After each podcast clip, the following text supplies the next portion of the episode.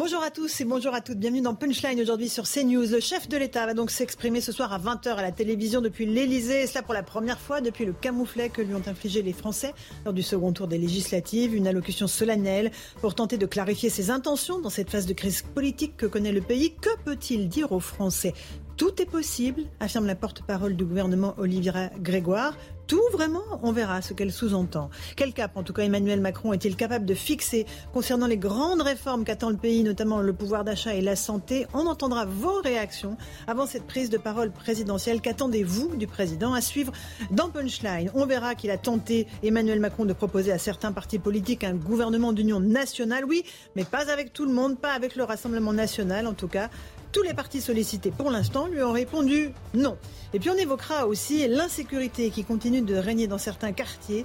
Deux policiers ont été violemment pris à partie hier par des trafiquants de drogue qu'ils ont surpris en plein deal en Seine-Saint-Denis. Des images édifiantes qui montrent à quel point la police est une cible et est devenue une bande rivale des délinquants en plein sentiment d'impunité. Voilà pour les grandes lignes. Évidemment, on va parler beaucoup de politique ce soir. Karim Zerebi est là, consultant CNews. Bonsoir Karim. Bonsoir. Gilles Vintré est là, essayiste, président d'Electis. Bonsoir à vous. Bonsoir Laurence. Alexandre Devecchio, rédacteur en chef adjoint au Figaro. Bonsoir Alexandre. Bonsoir Laurence. Et Régis Le Sommier, grand reporter. Bonsoir Régis. Bonsoir J'espère que vous êtes en forme parce qu'on va Quelle vraiment forme. parler beaucoup de cette allocution d'Emmanuel Macron ce soir 20h. Il a décidé de prendre la parole, de sortir du silence qu'il avait observé depuis le second tour des législatives. La dernière fois qu'on l'avait entendu s'exprimer, c'était le 14 juin euh, à l'aéroport, sur le tarmac de l'aéroport, devant son avion. Il partait alors euh, vers la, la Roumanie puis euh, l'Ukraine. Euh, on, on sait qu'il a reçu toutes les formations politiques entre hier et aujourd'hui. Il n'a pas obtenu de majorité, vous le savez, suffisante à l'Assemblée pour gouverner. Tout de suite, on va rejoindre Elodie Huchard, notre journaliste politique à CNews. Elodie, c'est une allocution solennelle du président pour tenter d'éteindre la crise politique qui menace son quinquennat? Oui, le but pour Emmanuel Macron, Laurence, finalement, il est double. Le premier, d'abord, c'est de montrer qu'il a tiré les leçons quelque part euh, de ce camouflet, comme vous le disiez, euh, des élections euh, de dimanche dernier. Et puis, il va devoir expliquer aux Français quelle est sa vision. Il a lancé quelques pistes, hein, vous en parliez. Ce gouvernement d'union nationale, une idée qu'il a lancée hier et qui déjà aujourd'hui, finalement, a fait pchit avec les partis qui ne veulent pas y aller, ceux qui ne sont pas conviés. Donc, Emmanuel Macron va devoir tenter de faire comprendre qu'il a compris les Français, qu'il a des solutions pour eux. Le, le but, nous dit l'Élysée, c'est d'avoir aussi un cap pour les Français. Alors un cap d'abord pour les tout prochains jours, parce qu'on le sait, l'Assemblée nationale doit se mettre à travailler très rapidement, notamment sur ce texte important sur le pouvoir d'achat. C'est un texte très concernant. Les Français, on leur a répété pendant toute la campagne qu'une fois qu'on aurait l'Assemblée en place, il y aurait ce fameux texte. On nous dit dans les rangs de la majorité, les Français ne comprendraient pas qu'on ne puisse pas s'entendre là-dessus. Donc Emmanuel Macron aussi qui va devoir montrer à l'opposition qu'il est prêt à travailler euh, avec eux, malgré, on l'a dit, hein, et on l'a répété tout au long de la journée, certaines oppositions qui ne sont pas prêtes à travailler avec le chef de l'État. Merci beaucoup, Elodie Huchard. Vous revenez vers nous. Si vous avez d'autres informations, on essaye de savoir ce que peut dire le président. En réalité, Gilles Maintré, il n'a pas beaucoup d'options possibles. Il ne va pas dire euh, je m'en vais, il ne va pas dire je pars. Euh, on sait qu'il a des engagements internationaux jusqu'à pendant plusieurs jours là qui arrivent. Euh, Qu'est-ce qu'il peut dire aux Français? Je vous Voilà. ai compris, mais euh, je peux rien faire, c'est ça? Le roi est nu? Oui, non, mais je vous ai entendu, je vous, je vous ai, je- j'ai entendu le message. Il va falloir maintenant travailler texte par texte. De toute façon, a il n'y a qu'une seule solution avec l'Assemblée telle qu'elle est, c'est de trouver des majorités sur, sur, sur, sur des projets, sur des textes, notamment avec les Républicains. hein. C'est la force, euh, c'est le, parti qui a depuis le début dit d'ailleurs qu'il voulait pas bloquer euh, les institutions, qu'il voulait pas blo- bloquer le gouvernement, qui sera sans doute très pragmatique. Euh, une fois de plus, hein, D'accord. on a pendant la campagne présidentielle, on a vu que Emmanuel Macron avait été accusé de reprendre plein des propositions des Républicains. Bah, S'il les met en œuvre, les Républicains les voteront. Rapidement, Le Sommet, qu'est-ce qu'il peut annoncer Emmanuel Macron? Qu'est-ce qu'il peut dire aux Français Encore encore une fois, euh, le, le message, il est très clair, le message des Français. Comment il peut y répondre? Mais c'est assez régulier dans le, le- le- comment la vie politique d'Emmanuel Ma- d'Emmanuel Macron. Il y a euh, comment une tentative euh, régulière d'essayer d'e- d'expliquer aux Français, de dire, de venir vers eux, d'essayer de retrouver leur confiance. Et finalement, euh, cette confiance, euh, comment s'effrite et on arrive à comment dimanche dernier. Non, ce qui, est, ce qui est quand même assez étonnant, moi je trouve, vous montriez les images du tarmac de On va l'aéroport le réécouter dans un instant parce que avec cette cette, cette mise en scène avec le, le président qui, à l'époque, faut le rappeler, répondait à Jean-Luc Mélenchon qui lui se voyait déjà Premier ministre. il avait répété l'exercice en Roumanie devant les soldats, donc allure martiale, etc. Et on se rend compte que finalement, quelque part, les deux se sont plantés et que les, les, les Français les, les ont pas. L'un n'est pas devenu Premier ministre et l'autre n'a pas été conforté avec sa majorité. Donc finalement, mais il y a toujours des surprises et c'est finalement l'électeur qui décide derrière.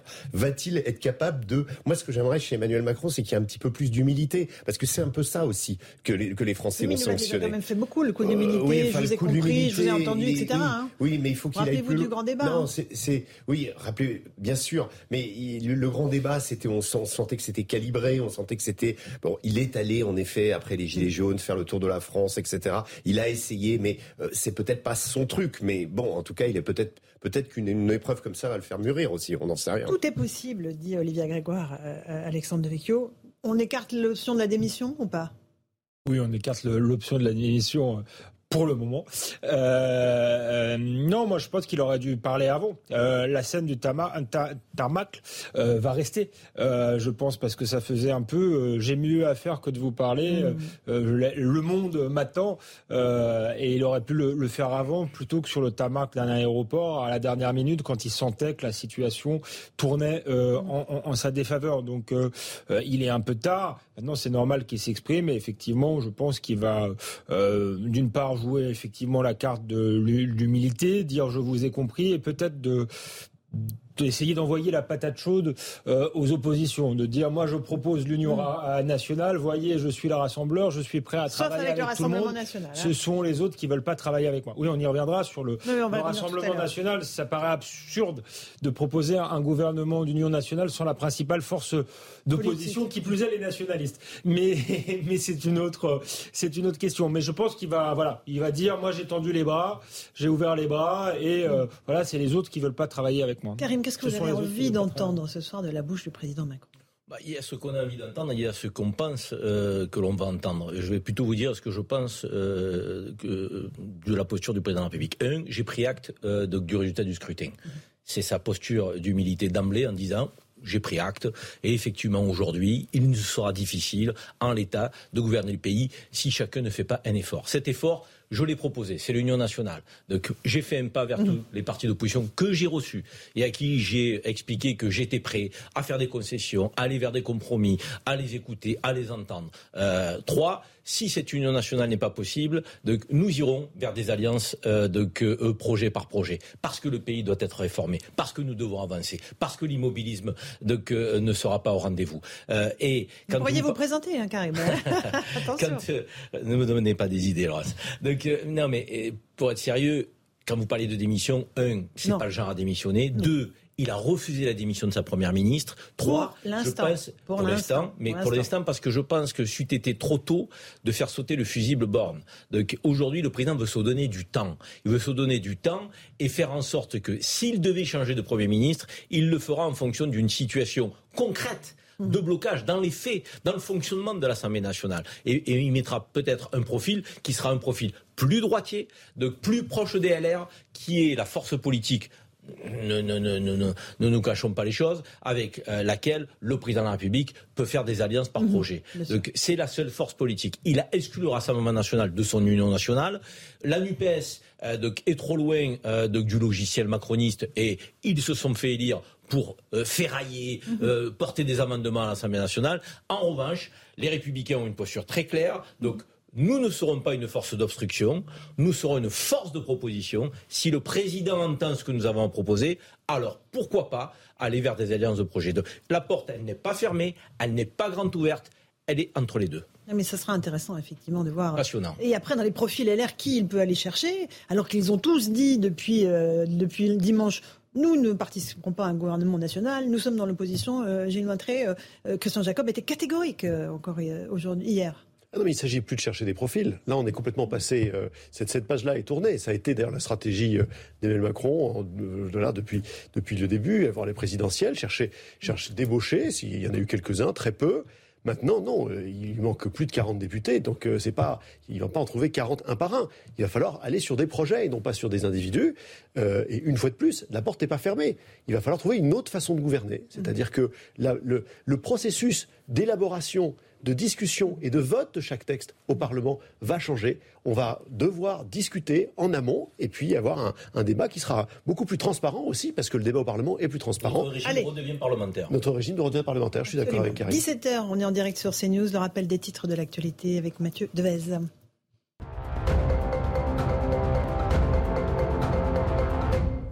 Aurore Berger, élue présidente du groupe Renaissance à l'Assemblée nationale, l'élu des Yvelines l'a remporté dès le premier tour d'un vote interne face à trois autres candidats.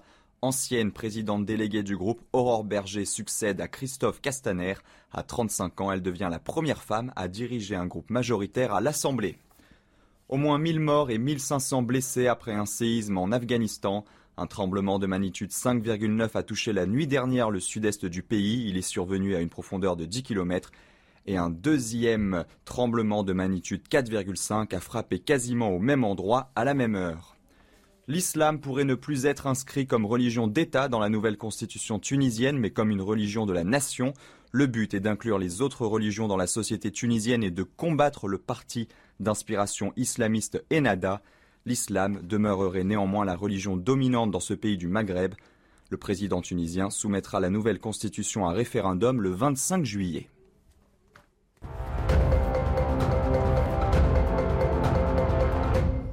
Tout est possible, c'est ce qu'a dit la porte-parole du gouvernement Olivia Grégoire à propos de l'allocution de ce soir euh, à 20h d'Emmanuel Macron. On la vivra bien sûr en direct sur CNews. Le président a décidé de rompre le silence dans lequel il s'était enfermé depuis le second tour des législatives. On va juste écouter Olivia Grégoire et puis après on écoutera Emmanuel Macron la dernière fois qu'il s'est adressé officiellement les yeux dans les yeux aux Français sur le tarmac de l'aéroport d'Orly s'attendre à des annonces ou simplement une philosophie globale Est-ce que, la sortie de, de, blocage est en vue On y travaille ardemment.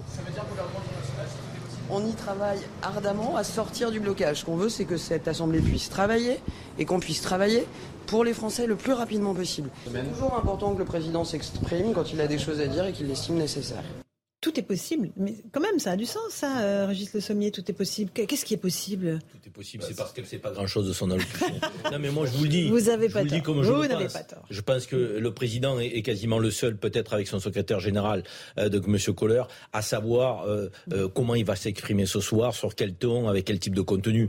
Donc, je ne crois pas que la porte-parole soit dans le secret des dieux. Régis, et après on écoute Macron. Prochain Emmanuel Macron aussi, en dehors de, de, de, ces déboires électoraux et de ce constat d'échec, c'est aussi de avoir été capable jusqu'à présent de, fixer vraiment, véritablement un cap. Il a nommé une première ministre également qui a passé son temps à faire campagne. On a dit oui, il faut qu'elle se confronte. Bon, elle a, réussi à euh, l'exercice d'être élue pour la première fois mais elle n'a pas donné d'indication ni Emmanuel Macron sur tout un tas de, sujets sur lesquels les Français euh, l'attendent, sur lesquels les Français l'ont critiqué, euh, mais, des sujets de société de fond.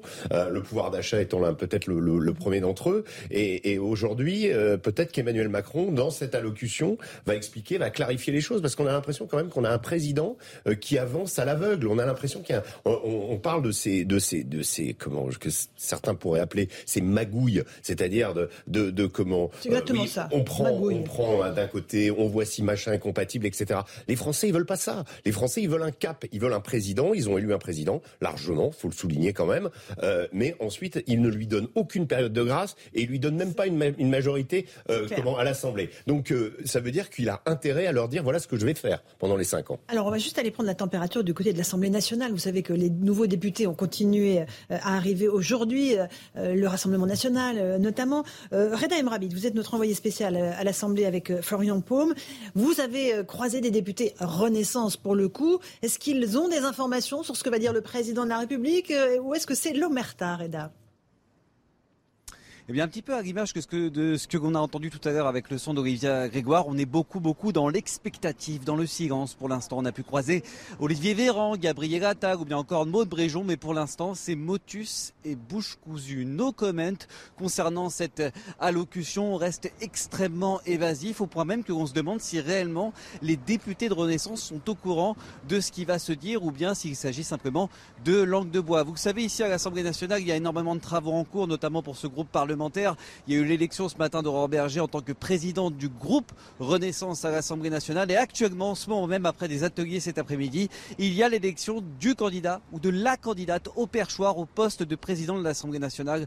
Un poste clé, notamment dans cette situation parlementaire un petit peu spéciale. Cinq candidats. Euh, il y a Eric euh, Woerth ou bien encore euh, Barbara Pompili, mais aussi Yannick Braun-Pivet et Joël Guiraud. Et aussi Elisabeth Borne qui est attendue dans la soirée, dit-on dans l'agenda officiel de la Première ministre. Au début, elle devait venir à 17h, 17h30, et puis les choses se sont un petit peu bousculées avec cette allocution d'Emmanuel Macron qui court-circuite un petit peu l'ensemble de la Macronie, Laurence. Vous avez absolument raison euh, de dire cela, Reda Emrabi. Merci avec Florian Paume. Elle devait venir à 17h, la Première ministre, voir les députés Renaissance. Bon, bah là, le président parle. Donc là, plus personne n'ouvre la bouche, Karim. Et qui ça peut surprendre Depuis le départ, depuis qu'il gouverne, le président prend à contre-pied même ses plus proches. Ses plus proches ne savent pas, euh, à l'aune d'une allocution, quelques euh, minutes d'une allocution, ce qu'il va dire. On a vu souvent des ministres apprendre donc des choses qui concernaient leur portefeuille ministériel de la bouche du président lorsqu'il s'adressait aux Français, qui n'avaient pas été calés avec eux en amont. Euh, le président a consulté les groupes d'opposition, et il a vu euh, Bayrou, il a vu Édouard Philippe, donc il a écouté, il a entendu, et ensuite euh, il se replie sur lui-même avec son secrétaire général, comme il le fait à l'accoutumée euh, depuis 2017 qu'il a été élu président de la République, et les décisions se prennent, euh, et, et, et, il est le maître des horloges, euh, qu'Elisabeth Borne avait rendez-vous à 17h30 avec les parlementaires peu lui importe. Il a décidé de parler à 20h, donc c'est à elle de décaler son rendez-vous. Donc, euh, et c'est pas le contraire. Et Emmanuel Macron a toujours fonctionné comme ça. Donc on voit bien qu'avec l'épisode que nous venons de vivre, donc, il ne joue pas plus collectif qu'il ne le faisait auparavant. C'est la méthode d'Emmanuel Macron. Mhm. Point barre. On écoute Emmanuel Macron. C'est assez étonnant d'ailleurs cette philosophie politique euh, typiquement française où euh, finalement tout, euh, la balle est toujours dans le camp du président. Le Parlement est là, mais il y a, une, il y a quand même une, une sorte de, de comment, de hiérarchie. Alors qu'aux États-Unis, par exemple, ou même en Angleterre avec le Premier ministre, il y a quand même le Parlement est craint, le Parlement est redouté. L'exercice de la démocratie aux États-Unis d'aller chercher de faire voter un texte de loi quand en plus il faut, au-delà de son parti, convaincre des gens euh, de, vous savez, il y a le principe flibustier aux États-Unis qui vous oblige sur certaines lois à avoir les deux tiers de l'Assemblée. Et donc vous, vous tendiez la main à vos adversaires. Donc il y a, il y a un exercice du parlementarisme aux États-Unis qui est euh, comment fait par le président, qui est fait par le vice-président. Le vice-président d'ailleurs sert aussi à ça. Euh, en France, on sent bien que c'est quelque chose qui est à l'inverse. C'est-à-dire c'est on est quand même dans un, un système qui reste terriblement monarchiste. Très monarchiste. Et, et, donc, et là. Et dont Emmanuel Macron s'est beaucoup inspiré au début de son premier mandat. Mais totalement. il a dit les, les Français aiment avoir un roi, même s'ils aiment lui C'est la, la vie du général de Gaulle aussi. Alors, je voudrais juste qu'on écoute Emmanuel Macron. La dernière fois qu'il s'est exprimé, c'était le 14 juin, c'était juste avant le second tour. Il s'en allait en Roumanie, puis ensuite en Ukraine, et il a parlé depuis le tarmac de l'aéroport d'Orly. Euh, beaucoup décrié, euh, intervention très décriée euh, à ce moment-là. Mais écoutez le ton qu'il a employé et on va voir que ça va contraster évidemment peut-être avec ce qu'on aura ce soir. Nous avons besoin d'une majorité solide pour assurer l'ordre, à l'extérieur comme à l'intérieur de nos frontières. Rien ne serait pire que d'ajouter un désordre français au désordre mondial. Nous sommes à l'heure des choix. Et les grands choix ne se font jamais par l'abstention. J'en appelle donc à votre bon sens et au sursaut républicain. Sursaut républicain, désordre. Euh, les, mots sont choisis, Gilles Montré. Hein. Il a, abstention, oui, tout ça, euh, ça a été au rendez-vous, voilà. Mmh. Personne n'a écouté ce qu'il a dit. Non, bien sûr, c'est cruel d'ailleurs de remontrer ces, ces images, qu'on voit le contraste avec ce qui, ce qui s'est passé, puisqu'il demande avec force une majorité et qu'il ne l'a pas eu. Euh, je pense que toute cette rhétorique sur euh, le désordre, et là on a entendu Olivier Grégoire parler du blocage, mais de quel blocage? Il n'y a pas de blocage. Je veux dire, il y a une assemblée qui a été élue, et maintenant, il n'y a même pas encore un seul texte qui a été proposé. Il n'y a pas eu un vote contre, il ne s'est rien passé. Il n'y a pas eu, il y a de blocage. Il y a pas eu de proposition aussi. Il voilà, il n'y a pas eu de proposition. Donc, donc, la vraie question, c'est qu'on voit bien qu'ont été élus à l'Assemblée des partis qui avaient un programme. Et que finalement, qui est-ce qui a été sanctionné? C'est En Marche, devenu Renaissance, parce que précisément, il n'y avait pas de programme. Et que donc, euh, dire qu'on va bloquer. S'il y avait eu dans la vague de 2017 un énorme programme réformiste et que finalement le président n'avait pas les moyens de le mettre en œuvre parce qu'il n'avait pas sa majorité, peut-être qu'on pourrait parler de blocage, mais là c'est pas le cas. Puisque de toute façon, on ne sait pas, on sait pas, il n'y avait pas, de projet, on ne sait pas quel était le, et on va le voir dès, le pouvoir d'achat. Parce qu'il y a des Bah positions c'est- très là, contrastées. 5-6 juillet, très contrastées. Le RN veut une réduction de TVA. Le, la Sur NUP l'énergie. Mm. Sur l'énergie. La NUP propose le 1500 euros de SMIC, des blocages de prix. Voilà. Les LR proposent des défiscalisations, des heures supplémentaires pour du pouvoir d'achat, de travail. Et là, qu'est-ce que proposait En Marche? Bon, bah, le chèque, le chèque, chèques. le chèque Des carburant. chèques Donc évidemment, ça va la Non, vraie il y a discussion. d'urgence. Oui, mais moi, de je veux dire, 70 voilà. euros. donc on voit bien 50 et que 60. le programme n'était pas au niveau de ce que proposaient les autres, et donc il va y avoir une vraie discussion. Alexandre, quand on entend le président sur le tarmac, on se dit que son message n'a pas été entendu. hein. C'est moins compliqué. Non, mais c'est toujours la même rhétorique qu'il a utilisée, jusqu'ici avec succès, qui est une rhétorique en réalité de la peur.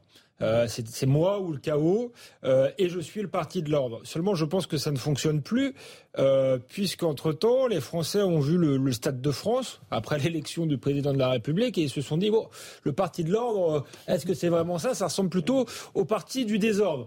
Donc, il a été, je pense qu'ils ont voulu lui envoyer un message là-dessus. Cette rhétorique de la peur ne prend plus. Et ensuite, vous avez peut-être pas montré tout l'extrait, ou c'était à un autre moment. Il a aussi cette phrase que je trouve où il dit votez pour la République, Euh, comme s'il incarnait à lui tout seul la République et qu'il C'est la République, c'est moi. la République, c'est moi. Il y en a d'autres qui ont dit ça. Et, mais c'est typique du macronisme, c'est-à-dire que euh, il dis- disqualifie tous ses, ses adversaires et il y a un cercle de la raison euh, et les autres opinions, les autres visions du monde sont délégitimées. Et ça non plus, ça marche plus parce que je crois que le message qui a été envoyé par les Français, c'est une forme de ras-le-bol de la pensée unique, du parti unique.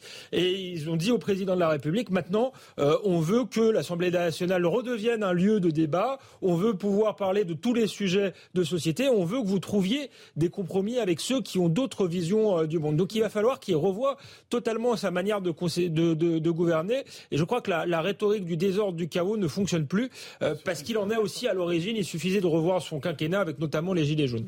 Régis C'est un Sommet. terrible retour du réel qui, qui frappe Emmanuel Macron, de, de, de- de retour de, de passion purement française, purement politique. Et lui avait tendance, on, on, l'a, décrit, on l'a, on on narré comme ça, à être une sorte de président un peu du futur, euh, tourné vers l'Europe, tourné vers les grands enjeux du monde. Et euh, quand il dit d'ailleurs, euh, il ne faut pas que le chaos français vienne s'ajouter au chaos du monde, sous-entendu, si vous votez pas pour moi, si c'est pas moi, euh, ça sera le chaos. Donc là, c'est ce que vous avez dit tout à l'heure. Mais au-delà de ça, je pense que quand on, quand je dis le retour du réel, c'est, peut-être également parce que pendant ces deux ans de Covid, il a été habitué à, euh, d'une certaine façon, gouverner seul, ou en tout cas avec ses ministres, dans une période euh, qui euh, Oui, finalement a fait, euh, voilà, a fait l'impasse sur le Parlement et sur le dialogue nécessaire, le souffle finalement de la démocratie. Et il y a eu une sorte de- d'habitude de prise de décision qu'on a vu un petit peu, et, et il n'a pas l'habitude de gouverner finalement avec d'autres. Et là, tout à coup, il va être confronté à un, un retour à l'Assemblée de gens incarnés qui sont euh, finalement Hmm. Et les représentants de la France. Et qui ont des Et qui ont des Moi, ce qui me frappe, Karim, c'est qu'il va devoir quand même trouver les mots ce soir. Parce qu'après, il part pour une grande séquence à l'international qui le tiendra hors de France pendant plusieurs jours. Conseil européen, Conseil, euh, le G7, Conseil de l'OTAN. Ça veut dire que la cocotte minute, elle va continuer à bouillir euh, en France. Et lui, il sera très loin. Donc il faut qu'il trouve les mots ce soir. Oui, non, mais c'est la première intervention, me semble-t-il, d'une séquence. De toute manière, ce ne sera pas une intervention euh, donc, euh, euh, qui clôturera un cycle. Le cycle ne fera que s'ouvrir ce soir avec l'intervention du président de la République. Mais pour revenir à son intervention sur le tarmac, elle était quand même très prémonitoire. Tout ce qu'il a évoqué comme représentant potentiellement un danger de sa bouche est arrivé. Donc l'abstention, record. Euh, le désordre, c'est le désordre institutionnel, pas le désordre dans le pays. Le désordre institutionnel euh, qui euh, euh, est le fruit de, que de, de, de ce qui se passe à l'Assemblée. Parce que cette assemblée, ben, c'était une chambre d'enregistrement de qui comptait très peu et qui aujourd'hui va retrouver sa place et toute sa place. Et je ferai un jeu de mots euh, qui n'est pas du tout malsain avec l'appellation du mouvement du président de la République, Renaissance. Ce sera la renaissance du Parlement au cours de ce quinquennat. Et c'est vrai que notre régime, qui apparaît quand même très présidentiel, alors qu'en réalité, le Parlement est doté de pouvoirs, de contre-pouvoirs. Donc si on le fait fonctionner, si on le laisse fonctionner, si les parlementaires ne sont pas ultra majoritaires lorsqu'ils sont euh, de- que- du côté du président, et le doigt sur la couture. Là, en l'occurrence, c'est ce qui va se passer. On va enfin avoir des débats. Moi, personnellement, en tant que citoyen, je vous le dis, je ne suis pas inquiet, je m'en plains pas. Mmh. Ce qui me navrait, c'est que lorsqu'on a voté pour un président et une majorité écrasante, on n'a plus de débat dans le pays.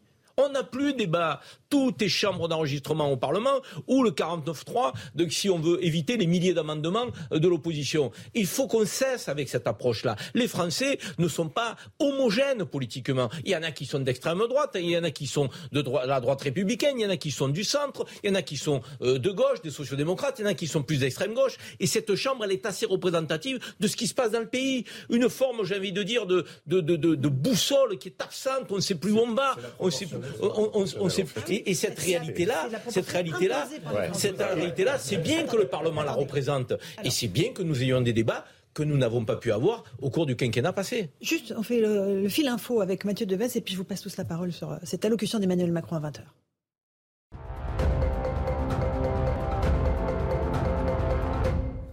Après avoir échangé pendant deux jours avec les chefs de parti, Emmanuel Macron s'exprimera ce soir à 20h une première depuis la crise politique ouverte dimanche avec la perte de sa majorité absolue aux élections législatives.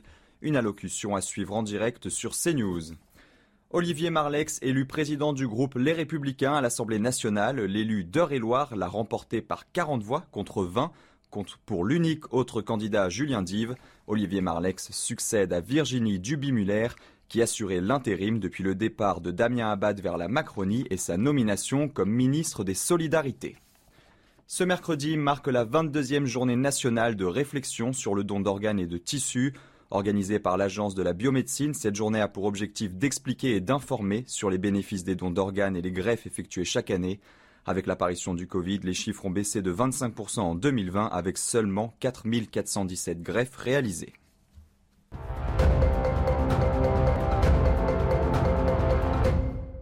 On se retrouve sur le plateau de Punchline. Emmanuel Macron parle donc à 20h. Que peut-il dire aux Français? On se pose la question depuis tout à l'heure. On va juste écouter Adrien Quatennens de la France Insoumise sur cette prochaine prise de parole du président. Je ne sais pas quelles sont ses intentions. Il est à peu près clair qu'il n'a pas de majorité pour appliquer ce sur quoi il s'est engagé lors de la présidentielle.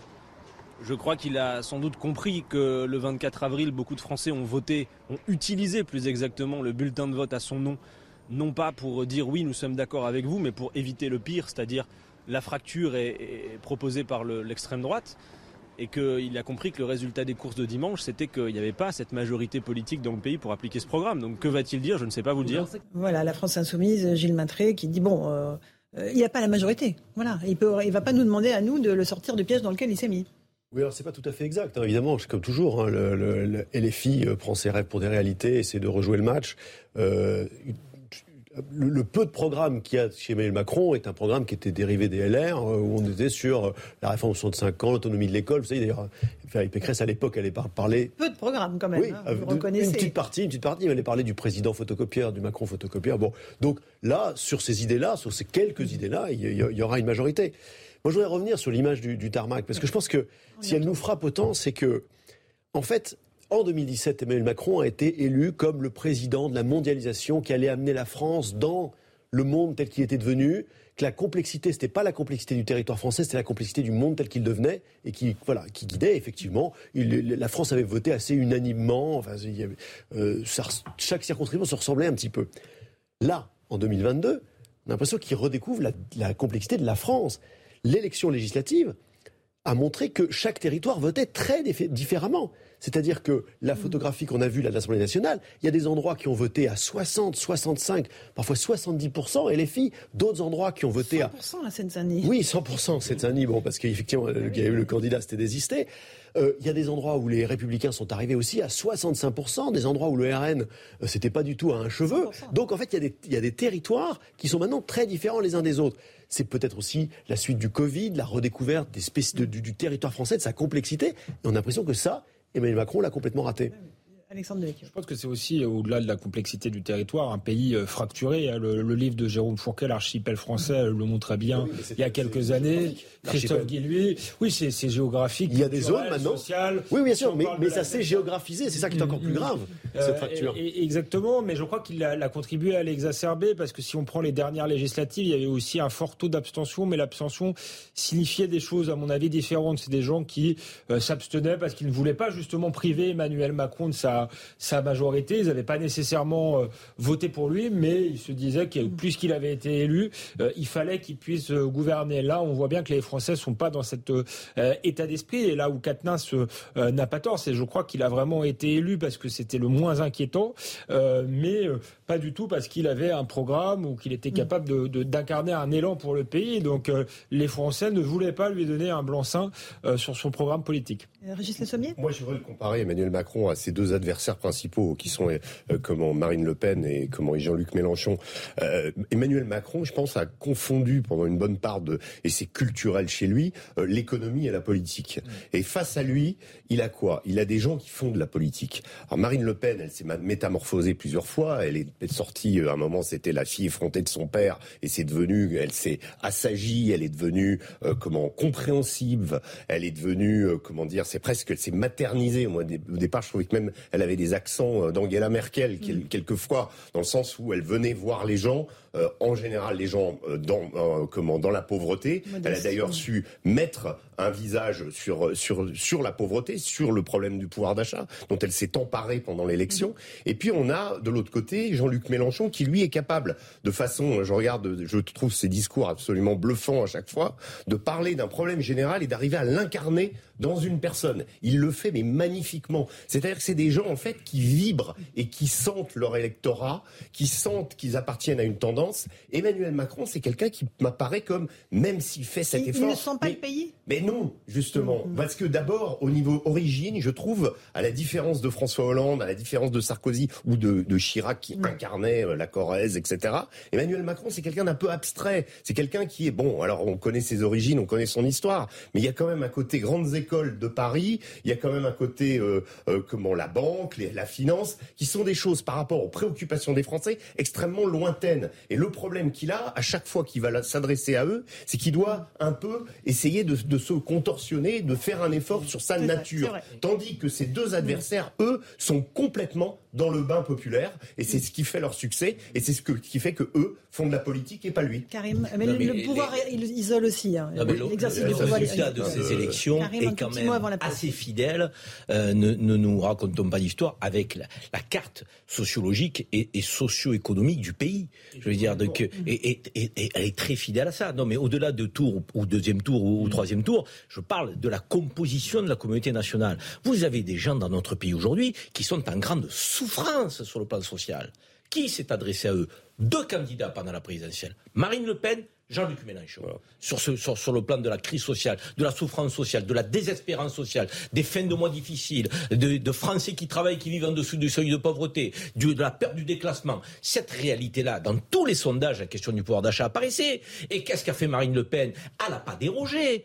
Elle est partie en campagne au mois d'octobre, elle a martelé ce thème, même quand Zemmour était à 17 au mois de décembre, elle n'a pas dérogé, elle n'a pas suivi euh, de l'extrémisme, si je puis dire, avec Zemmour. Elle est restée droit dans ses bottes sur le thème du pouvoir d'achat, en traçant son sillon, en ayant confiance. Donc, euh, et même quand euh, les, des proches à elle l'ont quittée, elle n'a pas dérogé. Jean-Luc Mélenchon, pareil, il a martelé sur ce thème-là.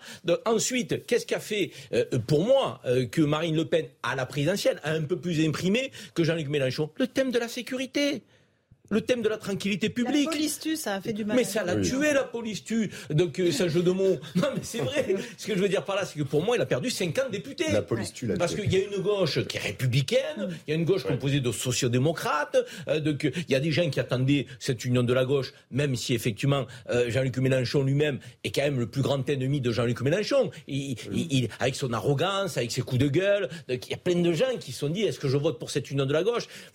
Il n'est pas très attirant et autres, mais la police tue. Ça en a éloigné des, des, tonnes, moi je peux vous le dire. Donc là, encore une fois, je pense que la, composition sociologique, les CSP+, les gens qui vivent plutôt pas mal, ils votent Macron ou LR et ils votent Macron parce que effectivement il est allé puiser dans l'électorat LR. mais les autres, les autres qui se sentent ignorés, les autres qui ont l'impression que la classe politique est déconnectée, ils, ont été captés et captivés par Jean-Luc Mélenchon et Marine Le Pen. C'est une réalité. La France Dans notre pays, il y a des gens qui souffrent et qui vont pas bien. Emmanuel Macron semble un peu les ignorer, cela. On une toute petite pause. On va reprendre ce débat passionnant euh, dans un instant.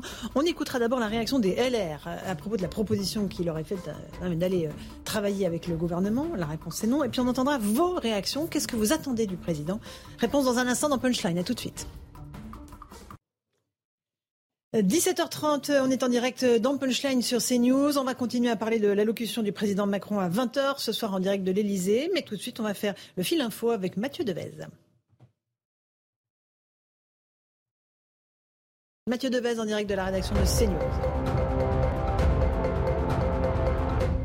La rentrée des nouveaux députés à l'Assemblée nationale, photo de famille aujourd'hui notamment pour les députés du Rassemblement national. À l'entrée du Palais Bourbon, Marine Le Pen a accueilli ses députés tout sourire. Au total, se trouvent 89 députés RN du jamais vu dans l'histoire du parti.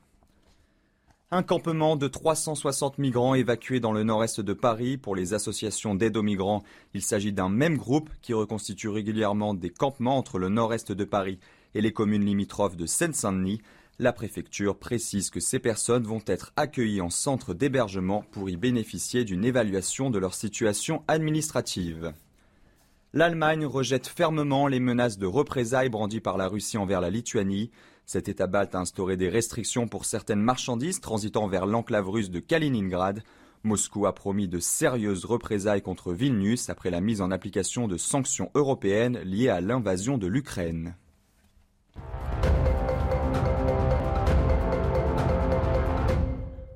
On se retrouve sur le plateau de Punchline. On ira dans un instant à l'Assemblée nationale où Elisabeth Borne doit arriver. Elle doit échanger avec les députés Renaissance. Bon, on verra ce qu'elle a à leur dire, euh, étant donné que le président va prendre la parole à 20h euh, depuis l'Elysée. J'aimerais juste qu'on écoute euh, ce dont vous, ce que vous, vous voulez savoir de ce que va dire le président. Qu'est-ce que vous attendez de lui?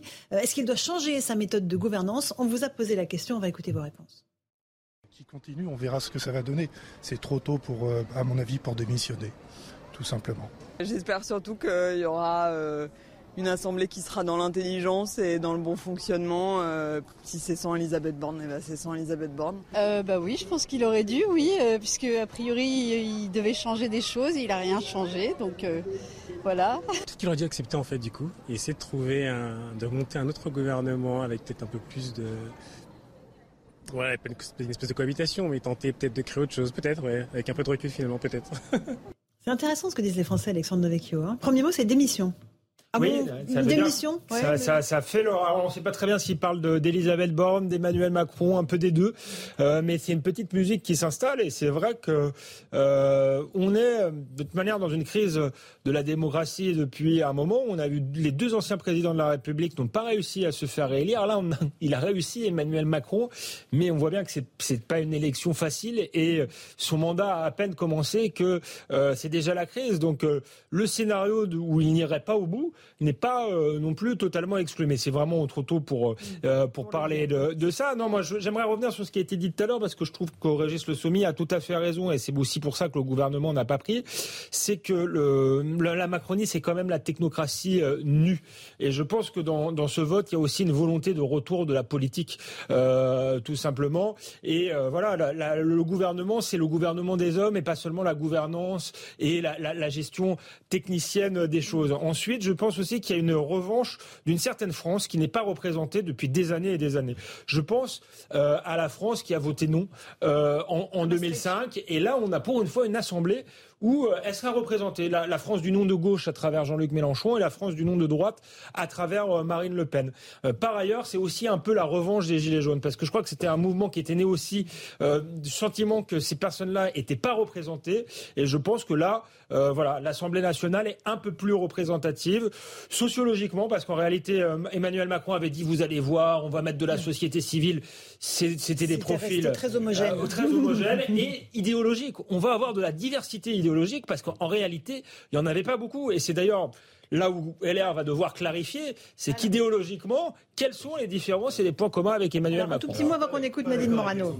Justement sur ce point, parce que précisément pas représentés, ils étaient plus représentés, parce que les partis traditionnels, comme on dit maintenant, avant étaient des lieux justement où il y avait des débats internes, il y avait plusieurs courants, il y avait des gens qui étaient pour et qui étaient contre l'Europe, à droite comme à gauche, et on faisait vivre ce débat, et du coup il y avait aussi des, enfin, on représentait à la fois des gens qui étaient CSP+, et des gens qui étaient de milieux plus modestes ou populaires, à droite comme à gauche. C'est ça qui s'était cassé, disons, dans les années 90, 2000, qui a fait qu'une partie de nos concitoyens ne se sont plus sentis représentés. Et maintenant, on a l'émergence de ces partis. Mais ce n'est pas une bonne nouvelle. Parce que du coup, ça crée une polarisation dans des partis où il n'y a plus de débat interne. Alors que c'était le cas avant. Et c'est donc très dangereux parce qu'on se demande comment on va pouvoir retrouver des points de convergence et des points de consensus. Alors vous trouvez ça dangereux? Les Français, ils sont ravis de ce qui se passe. Je vais vous dire, ils sont ravis qu'il y ait un équilibre à l'Assemblée, que Emmanuel Macron n'ait pas les pleins pouvoirs. Moi, je pense qu'ils ne trouvent pas ça dangereux.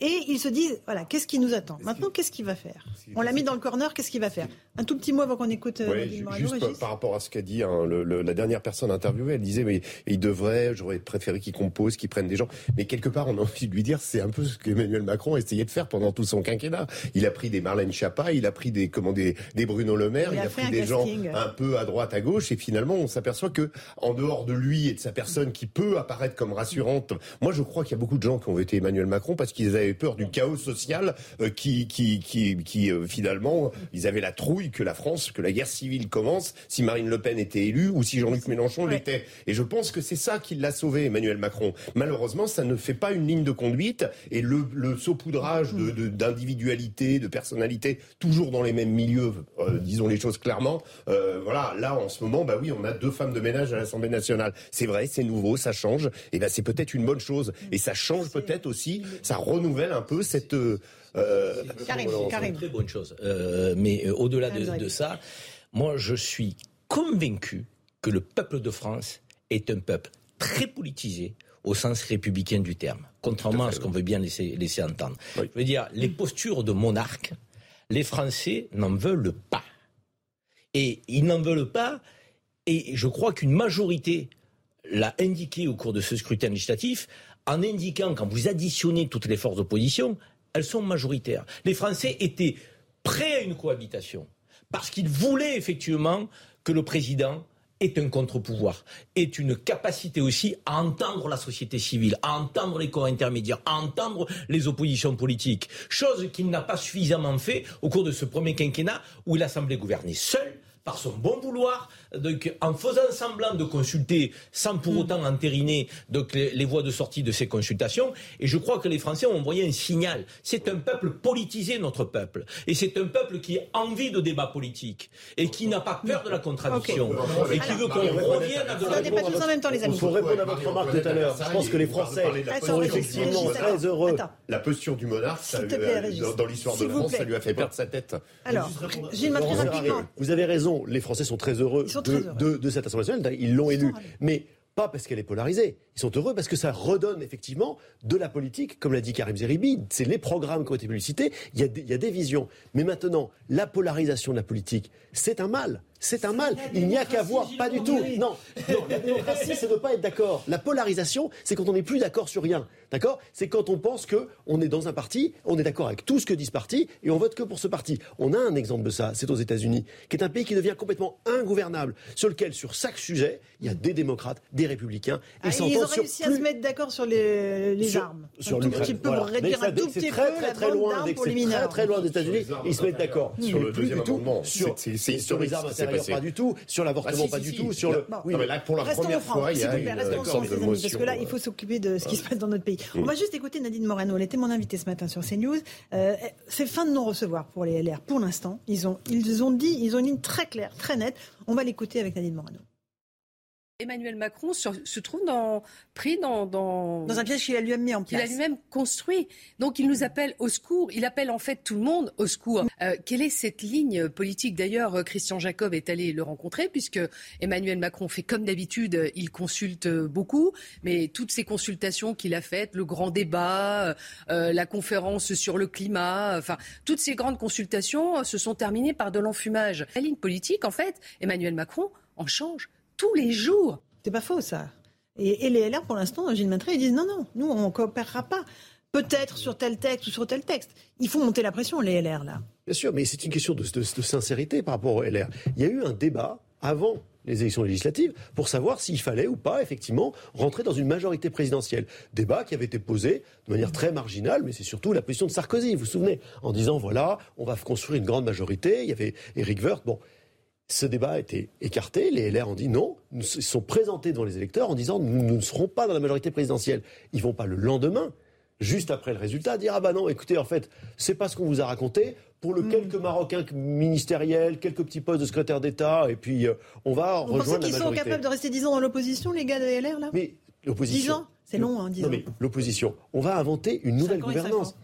Laurence, on va inventer une nouvelle gouvernance. Oui, Parce même que 15 ans. Le, le mot même d'opposition change complètement de, de contenu avec une assemblée comme elle est. Parce qu'il va falloir voter des textes. C'est plus une opposition qui va se contenter de, de critiquer du haut de ces bancs de la- de l'Assemblée. Ça, c'est pour le RN et pour la NUP. Mais pour ceux qui vont être en, en prise avec les lois à voter, c'est une autre forme d'opposition qui va être dans la construction de ce que de ce qu'est un- Alors, une, une idée commune, une politique commune. La- la question, c'est pas rapidement, une question de, de comment. euh, en fait, je pense que pour les LR, c'est juste, c'est plus, c'est plus une question de survie en fait. Euh, et la question va être à l'épreuve euh, de, de. survie des LR, mais finalement, je dirais, ils survivent très bien. Non, mais ils survivent parce qu'ils avaient une base provinciale et qu'ils avaient Oui. des gens justement Ben, pas- fortement. pas honteux. Non, non, j'ai Oui. pas dit que c'était honteux. Ce que je veux dire, c'est qu'aujourd'hui, quand on est face à des défis, est-ce qu'on va ressembler à Macron au, au, au risque de couler avec lui, ou est-ce que on va garder son identité entre le RN qui est de plus en plus important et euh, finalement la Macronie euh, qui nous a grignoté beaucoup quand même. Euh, je veux dire entre Darmanin, entre comment euh, Bruno Le Maire, euh, comment on a quand même des beaucoup de gens qui sont partis, qui étaient Castex. Enfin, voilà. Et, et- et- et donc l'identité des LR et quand, quand chez les LR, euh, les LR, on rassemble des gens comme Jean-François Copé qui eux sont prêts euh, immédiatement à faire euh, comment alliance avec euh, Emmanuel Macron et des gens comme Éric Ciotti qui, je le rappelle, pendant la primaire des LR disait que s'il était élu, il prendrait Éric Zemmour comme premier ministre. Vous avez quand même un grand écart mais permanent. plus que- non, mais- le débat non, mais- on a dit que c'était que ça ne l'est- pas. Régis, Régis, je crois, je crois, plus que, plus, plus que, plus que dessus. Régis. Je vois une incohérence totale. Mais non, mais l'incohérence n'a pas été sanctionnée. C'est pas les Français ont que pas trouvé ça incohérent. maintenant à l'exercice. Plus que de survie, plus que de survie, je crois qu'il s'agit pour le Parti des Républicains de que- d'affirmer un poids politique dans le débat national. Et ce poids politique sera d'autant plus affirmé s'il refuse d'être absorbé. S'il refuse effectivement des compromissions, s'il refuse effectivement l'appel au poste euh, de, que- et aux combinazioni, comme on dirait. Depuis euh, le début, on a l'air de dire Donc, que c'est la eux, réalité- qui, c'est eux sur lesquels la Emmanuel réalité- Macron va pouvoir s'appuyer pour La pouvoir voter réalité, les oui, s'appuyer, Euh, oui. s'appuyer. Ça veut dire Donc, que ça veut dire que si eux ne si je votent peux pas, terminer, qu'est-ce qu'on va faire? Ça veut dire que LR, tant qu'LR restera autonome, Mhm. droit dans ses bottes, affirmant un programme qui était celui de leur programme de la présidentielle, donc en indiquant au président de la République, si vous prenez tel élément de notre programme, alors nous pourrons vous suivre, mais pas le contraire.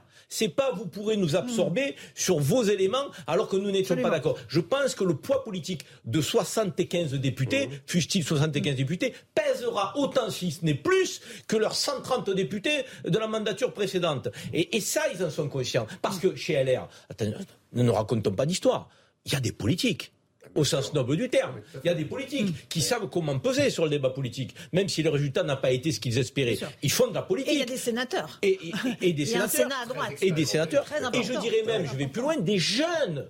Euh, euh, donc, euh, élus de, qui, qui ont envie que leur parti existe, qui ont envie que leur logiciel soit entendu dans le pays et qui ne désarment pas malgré le faible score et l'échec crucial, euh, donc euh, très dur euh, de Valérie Pécresse. Donc ça, je dis que LR, aujourd'hui, ils sont sur la bonne ligne. S'ils veulent exister dans le pays, il faut qu'Emmanuel Macron donc ne les absorbe pas. Il faut qu'ils viennent puiser dans leur programme. Et là, le président n'aura plus le choix. S'il veut des majorités de projets, il devra composer avec eux. Un dernier mot là-dessus. Non, sauf que moi j'ai beaucoup de doutes, permettez-moi, sur le, le- le- le programme des LR. Bon, d'abord, euh, Valérie Pécresse, ça fait 4%. Ensuite, Emmanuel Macron a déjà absorbé une bonne partie de son programme. Je suis pas sûr que le programme d'Emmanuel Macron soit plébiscité par les Français. Encore une fois, on en revient à une élection par défaut parce que c'était le moins inquiétant. Par On parle des alliances de il y projets, a pas, Alexandre, par exemple, pas de une- plébiscite il y a par de exemple c'est une pareil. question, à mon avis, euh, la sécurité, qui va peut- être très importante et la composition de l'Assemblée nationale, je trouve, donne la température de ce que pensent les Français de cette question. C'est la question des retraites. C'est, je pense que c'est une réforme très impopulaire, euh, que les Français n'en comprennent pas le sens, que ça, ça vient de quinquennat en quinquennat euh, et que ça n'offre pas d'horizon de, de progrès. Et je pense que si LR euh, est là pour permettre à Emmanuel Macron de faire voter cette réforme qui sera perçue comme punitif pour les actifs, euh, il deviendra juste le parti euh, des retraités et il aura vocation à disparaître. Donc c'est très compliqué. Je pense que LR doit redéfinir son identité et notamment euh, peut-être faire un pas vers le social. Vous avez dit tout à l'heure, Karim Zeribi, qu'on avait une assemblée très sociale, très anti-européenne, je le répète. Donc là, il y a des choses à, clarifier. S'il ne le clarifie pas, ce sera un parti gestionnaire qui aidera Emmanuel Macron et qui aura vocation à disparaître. Ensuite, Pour une autre Europe, Alexandre, pas très anti-européenne. Je pense qu'il faut pas oui, confondre d'accord. Je, suis d'accord avec toi. et ensuite, il a besoin d'un chef qui peut dicter une ligne idéologique. Ça, ça arriver assez rapidement. Bah, il y a, quelqu'un qui ah s'appelle Laurent Wauquiez, qui, qui, a toutes les qualités pour. mais à un moment, pour être un chef, faut, avant d'être d'être président de la République, il faut être chef de son parti et il faut l'assumer. Euh, donc je crois que sans une figure, euh, la droite est bonapartiste, sans une figure capable de, l'assumer, la, la, droite euh, n'ira nulle part. Christian Jacob, on a, vu ce que ça, ce que ça a donné. Donc il faut que le, chef du parti soit le, candidat putatif à l'élection présidentielle. 17h45, le fil info sur CNews en direct avec Mathieu Devez.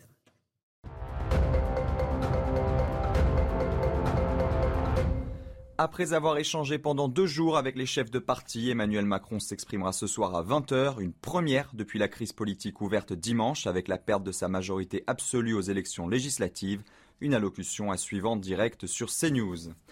L'épidémie de Covid repart à la hausse, reprise modérée mais reprise quand même, 95 217 nouveaux cas confirmés pour la journée d'hier, soit près de 45% de hausse en une semaine. Hier, le gouvernement se disait inquiet, trop peu de quatrième doses ont été injectées.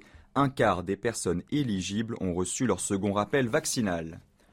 Après la canicule, la poursuite d'un temps instable sur le pays, cinq départements placés en vigilance orange orage, 82 autres sont toujours placés en vigilance jaune pour ces phénomènes intenses. Localement, de forts cumuls de pluie localisés sont attendus.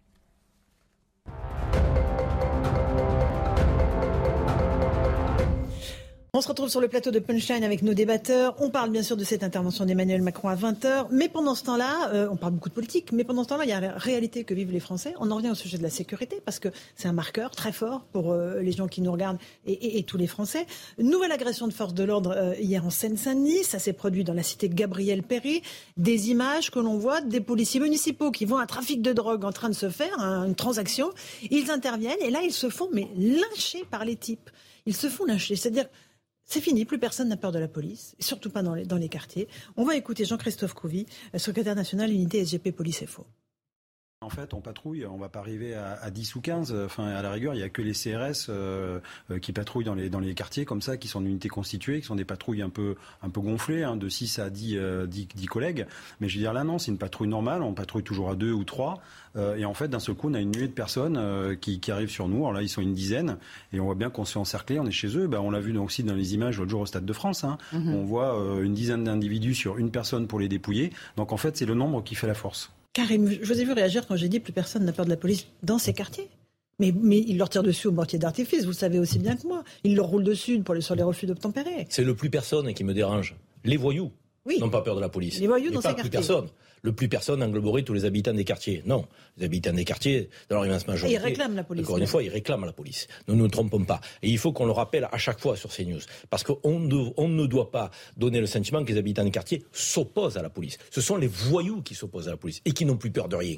Et qui sont prêts à en découdre et qui sont prêts à les agresser et qui sont prêts même à leur tirer dessus lorsqu'ils ont des armes. Donc, et on le voit là. Ça veut dire que le mode opératoire sur le plan sécuritaire dans ces quartiers, il doit changer. On ne peut plus, on n'a pas le droit d'envoyer de deux, trois fonctionnaires de police, fussent-ils municipaux, nationaux, euh, euh, aller euh, dans ces quartiers, en tenue, qui plus est, donc très identifiés de, de, très loin. Pourquoi? Parce qu'aujourd'hui, ces groupes de dealers, de, ces voyous, sont un, organisés, et deux, en nombre est plus important que deux ou trois. Ça veut dire qu'il faut que, sur le plan comptable, lorsqu'on on, se dit qu'on veut assurer la sécurité dans les quartiers, on envoie suffisamment de forces de l'ordre. Moi, ce qui me gêne, c'est qu'en le mode opératoire de ce gouvernement euh, donc, et du ministre de l'Intérieur Darmanin, on est sur des opérations coup de poing de sécurisation. Je le vois, moi, dans les quartiers nord de Marseille. Donc, j'y habite encore. Quand on veut sécuriser un quartier, on met pendant 3-4 jours des camions de CRS. Je leur dis bonjour, je leur dis ça fait plaisir de vous voir, mais j'aimerais vous voir tous les jours,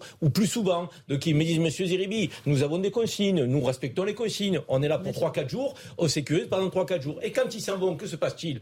La nature va avoir du vide. Donc, ce sont les mêmes qui reprennent le territoire. Les voyous, et qui empêche les habitants de vivre tranquillement et sereinement. Ça veut dire que le monde opératoire, il doit changer. Et si les consommateurs d'effectifs, je suis désolé de vous le dire, les habitants des quartiers ont droit à la sécurité, euh, paient des impôts pour certains d'entre eux, euh, ceux qui sont imposables. Donc euh, les autres, même s'ils n'en paient pas, ils ont le droit quand même de voir leurs enfants donc, en toute sécurité grandir dans le quartier. Aujourd'hui, ça n'est pas le cas.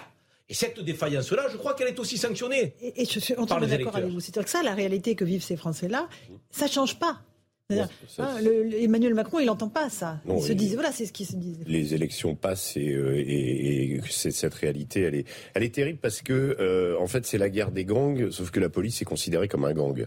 C'est-à-dire qu'en fait la, la police est considérée comme une bande, euh, une bande qui n'est pas sur son territoire. Et, et là, le simple fait que deux policiers qui apparemment n'avaient pas, à part patrouiller, n'avaient pas, n'étaient pas en intervention particulière, se font attaquer.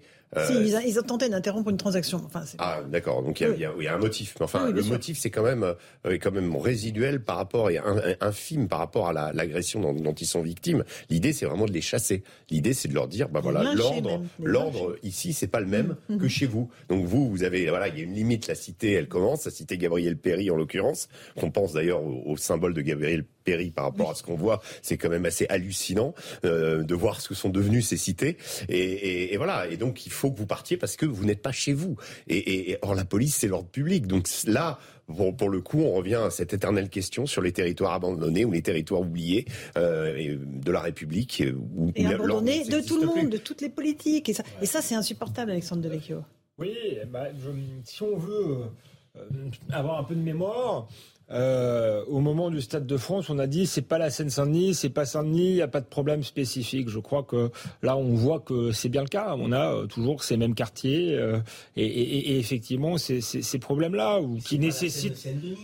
C'est des voyous, encore une fois. Ne qualifie pas un département pour parler de la voyoucratie. J'y ai habité en. Seine-Saint-Denis, je Mais reconnais que, tu y aies habité ou pas, importe peu. Mais on ne va mais- pas dire que les habitants de Seine-Saint-Denis euh, donc, incarnent la voyoucratie. J'ai pas dit que tous les habitants, je pense que tous les habitants ne se sentent pas visés quand Mais je dis dis ça. la Il y, en a, Seine-Saint-Denis. il y en a beaucoup qui souhaitent qu'il y ait les forces de l'ordre, mais il y en a beaucoup qui y vivent et qui se rendent compte qu'il y a un problème euh, évidemment. spécifique avec euh, ce département et avec d'autres euh, du reste territoires qui posent problème. Mais euh, c'est simplement pour dire que le problème du Stade de France était un problème franco-français euh, pour le coup et pas un problème lié euh, aux, aux Britanniques. Et, et c'est dommage parce que ça aurait été le moment où, on attendait du ministre de l'Intérieur qui nous explique comment il va faire pour récupérer euh, ces territoires perdus ou gagnés par les par les voyous. Et, et il l'a pas fait. Or bon, on connaît, on le répète dans cette émission à chaque fois, on sait ce qu'il faut faire, plus de moyens et effectivement un travail important sur la justice puisqu'il faut bien que ces gens-là ne soient pas relâchés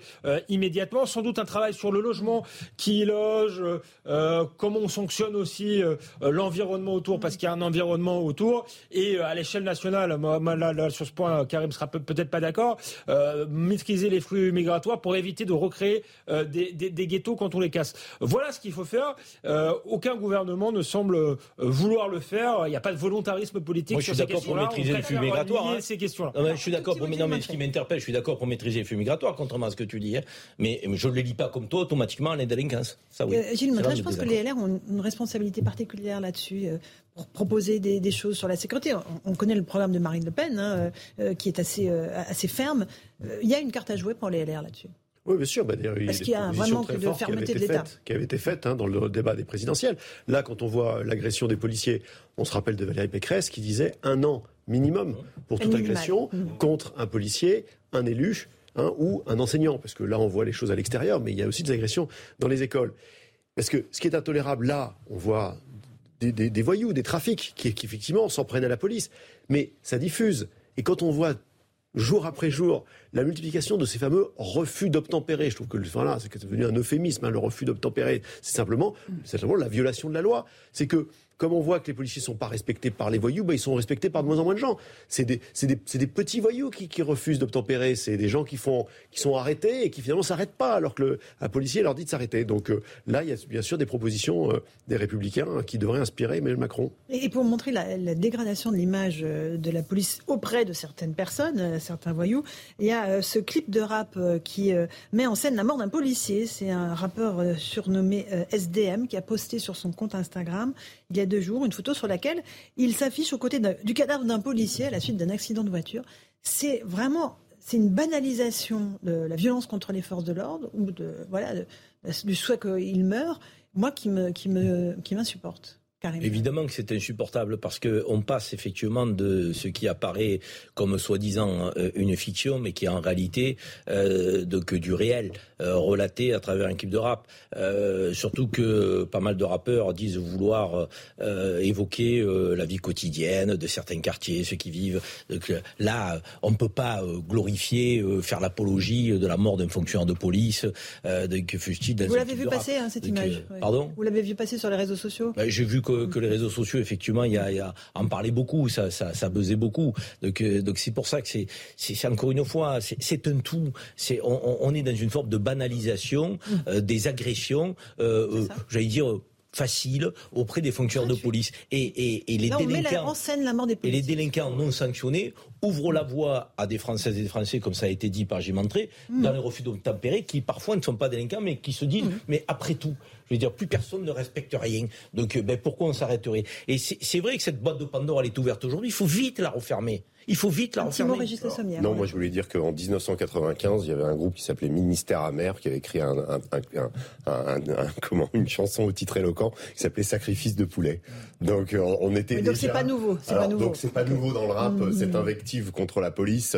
Euh, comment souvenez-vous NTM également. Donc bon voilà, c'est pas maintenant. Il y a peut-être on a parfois, le problème, c'est quand on a le clip et la réalité qui se ressemblent. Mhm. parfois, même euh, euh, la réalité, on a vu euh, l'autre jour un des membres du, comment, comment, du membre des, des, des gangs des, Dalton qui a, qui a coupé une autoroute pour faire un clip de rap.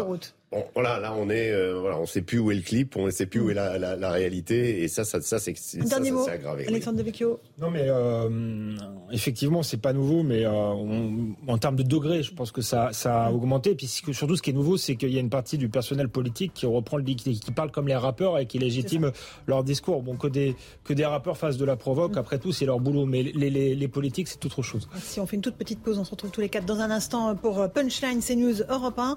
On reviendra sur cette allocation du président Macron à 20h ce soir. Que va-t-il dire aux Français après le camouflet qu'ils lui ont infligé lors du second tour des législatives? Réponse à suivre sur notre antenne. À tout de suite. Il est 18h, on se retrouve en direct sur CNews. On va évidemment évoquer l'allocution du président Macron euh, à 20h tout à l'heure depuis l'Elysée, mais tout de suite le fil info, le rappel des titres de l'actualité avec Jeanne Cancard.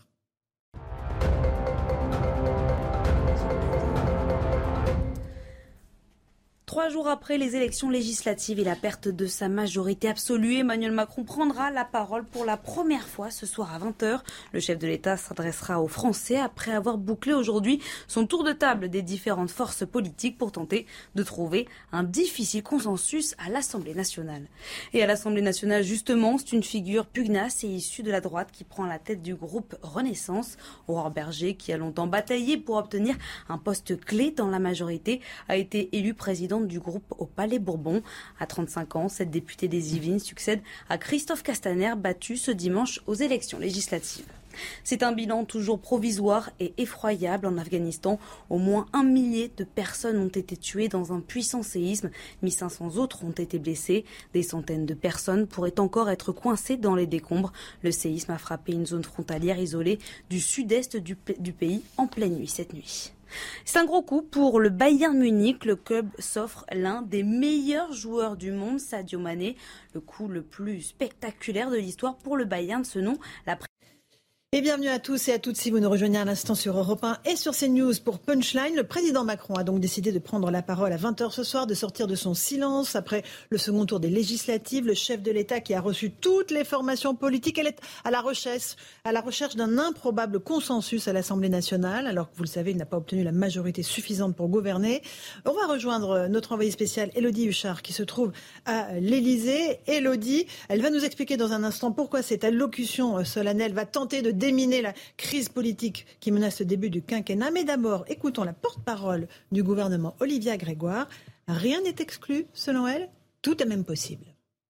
Il faut s'attendre à des annonces ou simplement une philosophie globale. Est-ce que, la sortie de, de, de, blocage est en vue?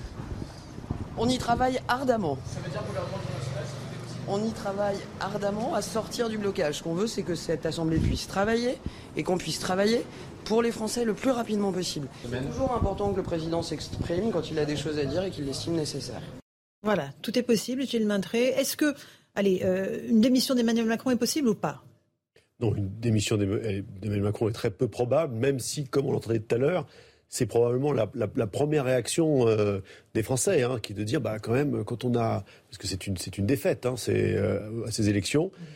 Bon, c'est la caractéristique du, du, monde politique français, c'est qu'on ne démissionne jamais après, après un échec. Hein. Dans d'autres pays, c'est systématique.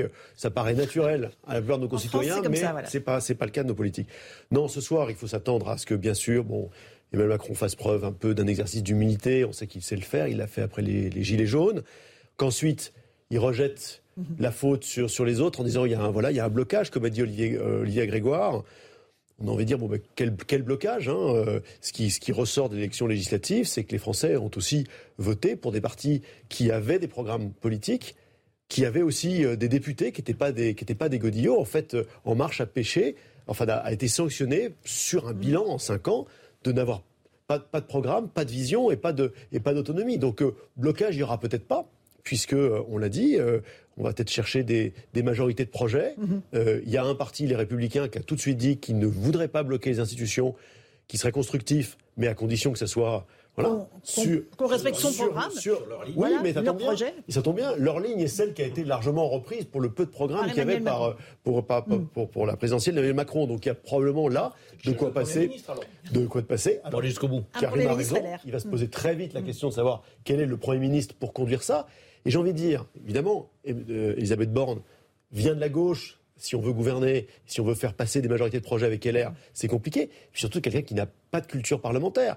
Et on aurait presque dit, bah tiens, finalement, Édouard Philippe en 2022, ça aurait été un bien meilleur choix qu'Elisabeth Borne, qui aurait peut-être été un très bon choix en, 2000, en 2017. Donc euh, bon. là, il y aura un peu d'ajustement de, de, de, à faire. Régis Le Sommier est avec nous, vous êtes grand reporter.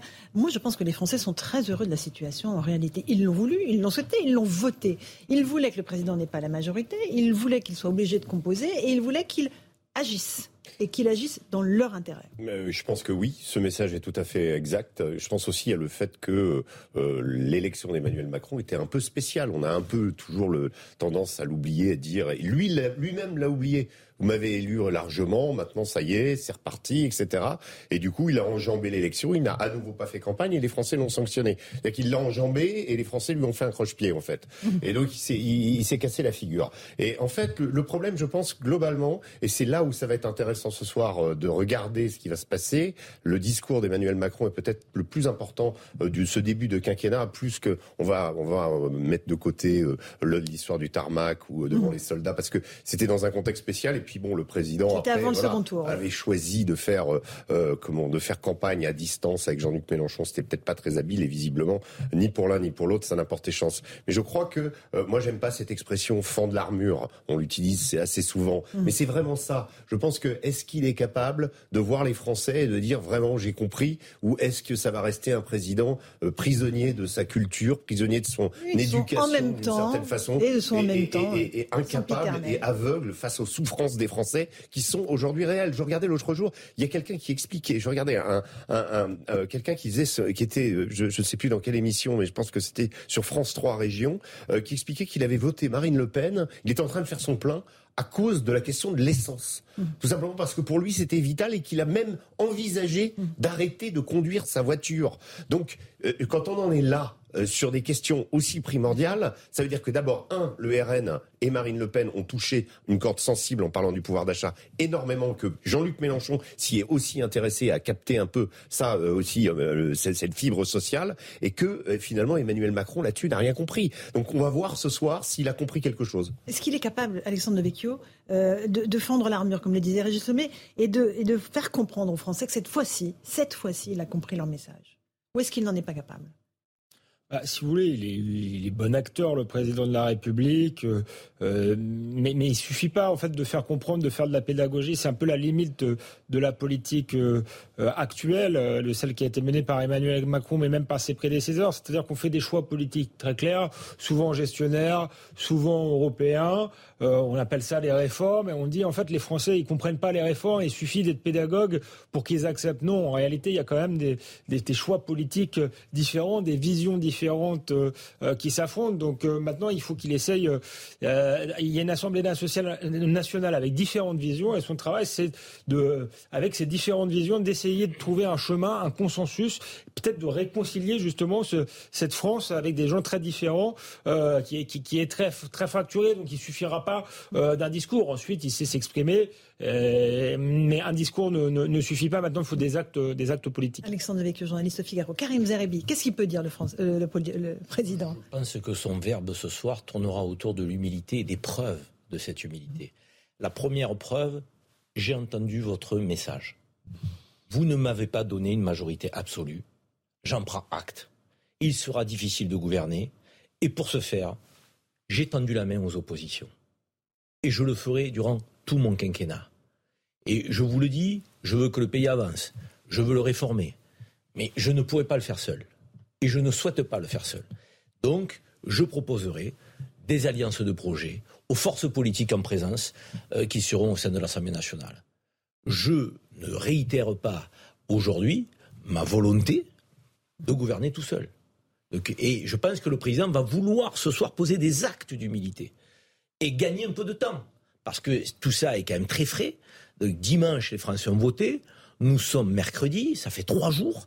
Et effectivement, il a refusé la démission de sa première ministre, Elisabeth Borne. Il veut gagner du temps. Il est dans la discussion, à la fois avec des proches, Édouard Philippe, François Bayrou, qui sont des, politiques et qui composent aussi la force ensemble, la force Renaissance, avec Horizon d'un côté, le Modem de l'autre. Mais il va nouer des passerelles avec peut-être des personnalités issues euh, de, que des républicains.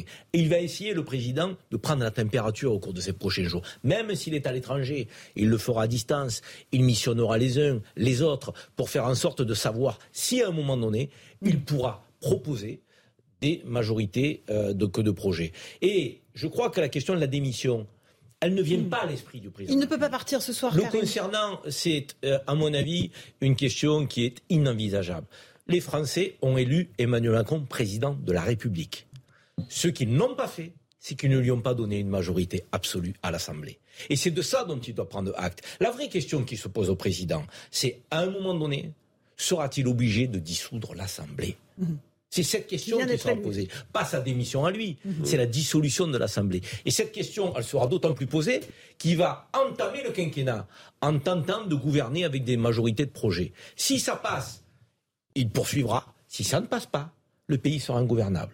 Et face à un pays ingouvernable, il sera obligé, dans quelques semaines, dans quelques mois, d'ici la fin de l'année, à dissoudre. Nous n'en sommes pas encore là. Il, est, il parlemente aujourd'hui. Il parlemente, ça tombe bien. Il parlemente avec des parlementaires qui ont envie d'exister. Allez, que peut dire Emmanuel Macron tout à l'heure à 20h On le vivra évidemment en direct sur CNews et sur Europe 1. Et on en débat dans un instant. Dans Punchline, à tout de suite. On se retrouve en direct dans Punchline sur CNews et sur Europe 1 avec euh, deux pointures. Franz-Olivier Gisbert, bonsoir. Journaliste, écrivain. Vous signez un éditorial euh, assassin euh, dans le journal Le Point, les vacances forcées du président Grébouille. On va en parler à la lumière de l'allocution du président Macron à 20h. Julien Drey, Finlam aussi de la politique, fondateur du mouvement réinventé. Vieille sur le... Oui, mais Finlam aussi. Bon, peut-être. Une vieille lame et une fine lame. juste un mot là. Emmanuel Macron va prendre la parole à 20h. Le président Grébouille, vous lui en collez une assez forte, François Olivier. Pourquoi? Parce qu'il a perdu les élections législatives Parce qu'il a joué avec le feu Parce qu'il a mis en place le piège dans lequel il est tombé? Oui, c'est exactement ça. il n'a pas fait campagne. Euh, bon, il n'a pas fait campagne pour la présidentielle. Et euh, ça a été un, net succès. Euh, D'ailleurs, aidé en cela par la guerre en Ukraine. Et puis, il a dû se dire, bah, puisque ça a marché, je vais le refaire. Il n'a pas fait campagne aux législatives. C'était c'était une campagne sans campagne, c'est-à-dire sans président, qui n'était pas là. D'ailleurs, on en avait que pour euh, Mélenchon. Matin, midi et soir, on bouffait du Mélenchon à la télé. Il y avait que lui. Vous avez les temps de parole entre 50 et 70 Et je crois qu'il y a que CNews et TF1 qui se, qui se tenaient bien quand on regarde les temps de parole. Mais c'était complètement dingue. Bon. Et euh, donc il fait, il fait pas campagne. Et là, évidemment, c'est la catastrophe. Euh, Avec d'ailleurs en plus euh, cerise sur le gâteau, il nomme à Matignon. Enfin, la dernière personne qu'il fallait mettre pour mener une campagne. Pour, C'est-à-dire faire une le- techno de gauche. bah, C'est-à-dire, non, le, le, euh, qu'est-ce que c'est quoi euh, le rôle du Premier ministre? Enfin, c'est pas tout à fait ça dans le, la dérive des dernières années, et surtout avec Macron. C'est euh, il faut un Premier ministre qui existe. C'est-à-dire, regardez la Cinquième République. Si vous revenez aux origines, il y a le président qui préside, c'était De Gaulle, et euh, qui s'occupait donc de la France, euh, notamment de la France à l'étranger. Et puis, il y a le Premier ministre qui gouverne. C'était vraiment bicéphale. Et le, il gouverne. C'est c'est dans la Constitution. Le chef du gouvernement, il gouverne. C'est pas le président qui gouverne. Or là, Macron, il préside, il gouverne. Je sais pas ce qu'il fait d'autre encore. C'est-à-dire, en fait, il fait pas grand-chose parce que c'est pas comme ça qu'on fait. C'est pas la répartition des tâches normales. Et euh, il met donc à Matignon quelqu'un qui est qui est pas capable de mener une campagne électorale. On l'a vu, il faisait une apparition, euh, par exemple, le soir des élections, c'était totalement lunaire, enfin, c'était presque comique, on aurait dit un film, euh, oui, euh, un, un vieux film comique. Bon, euh, Julien Drey, qu'est-ce qu'il peut dire le président D'abord une remarque. Euh, La constitution que décrit François Olivier, c'est ça? La réalité, ça n'a jamais été ça. Ah non, ah fois- non, non, non. La seule non. fois. 30 Non. secondes Non. 30 secondes. Non, non. calme. C'était pas ça, sous De Gaulle, ni sous Pompidou, parce que- ni sous Pompidou, cher Non, Julien Drey, ni sous Pompidou. Non, non. Euh, bon, pff, sous Pompidou, j'étais pas là. Bon, quoi, j'étais tout gosse. Mais donc, euh, ce que j'ai vu moi, en tous les cas, en tant que parlementaire, etc., la seule fois où il y a eu cet équilibre-là, en fait, c'est la cohabitation entre Chirac et, et Jospin, où effectivement, il y a une sorte de parlementarisation de la Ve République et le gouvernement gouverne et euh, Jacques Chirac regarde tout ça. Bon, ça va vous faire du mal aussi, mais Mitterrand Recard, c'était comme ça aussi. Il y avait une cohabitation. Oui, Restons dans le présent. Oui, enfin, enfin, bon, enfin, il se mêlait de tout quand même, Mitterrand. Qu'est-ce qu'il peut dire aux Français ce soir, Julien, non, pour raccommoder crois les choses Moi, je crois, si vous voulez, que c'est toujours ça. Dans la politique, des fois, on veut rationaliser des choses qui sont pas totalement rationnelles. Je- effectivement, euh, France a raison. Il n'a pas fait campagne. Mais je crois qu'on a un président qui a gagné euh, la présidentielle et qui était fatigué et qui s'est pas occupé de cette Bah, Il faut qu'il change de métier et qu'il prenne des vacances. D'accord, Ouais. mais bon, on Non, ne mais change pas des métiers aussi facilement que journaliste. Euh, quand on est président de la République. Excusez-moi, Serge France. Euh, je Non, mais l'argument, il est fatigué, le pauvre, Non, ça, mais j'ai tient pas- Bon, allez-y, développez un peu le votre raisonnement. Non, bon. Non, mais il aime polémiquer comme ça. Alors bon, euh, je pense. Moi, qu'on je a- vous demande qu'est-ce qu'il peut dire. Alors là, je pense qu'il va. Je pense qu'il est en train de reprendre la main tout doucement parce qu'il retrouve ses marques. Si vous voulez, si je peux me permettre ça. Là maintenant, il va dire moi, je prends toutes les forces politiques à témoin. Je suis pour que la France se rassemble. Je voilà les propositions que je fais. Tout est ouvert, etc. Et vous voyez bien qu'à ce moment, que depuis deux jours, les forces politiques sont ennuyées. À chaque fois qu'ils sortent de l'Élysée, euh, voyez bien, euh, euh, on, on va être dans l'opposition, mais on va pas être totalement dans l'opposition. On sait pas, ça va pas être facile. Hein, euh, mais je pense qu'il est en train progressivement de se représi- représidentialiser et donc effectivement de mettre les forces politiques dans une situation compliquée. Est-ce qu'il peut nous faire le coup du je vous ai compris, François-Olivier Gisbert? Bon, il va le Je faire. vous ai compris. Bon, attendez, si on va changer, ça, ça va je être, vais changer. si, si ça, D'ailleurs, regardez les réactions très violentes déjà qu'on entendait euh, dans la rue sur euh, pourquoi elle n'a pas viré Elisabeth Borne. Ben, surtout, il faut pas la virer maintenant parce qu'il faut, il faut monter quelque chose derrière. Mais c'est évidemment qu'elle est condamnée. Elle peut pas tenir, elle peut pas tenir plusieurs semaines. Mais donc, euh, est-ce qu'il va dire autre chose que je vous ai compris? Ça m'étonnerait parce que euh, pour l'instant, il est obligé de faire ça. Et je vous ai compris, c'est très compliqué parce que ça veut dire que c'est quoi les Français? Qu'est-ce qu'ils ont donné comme message? Vous voyez très bien. Ils ont dit d'abord, ils voulaient euh, Macron comme président, il est légitime. Il a été élu, il est légitime, il est élu pour 5 ans.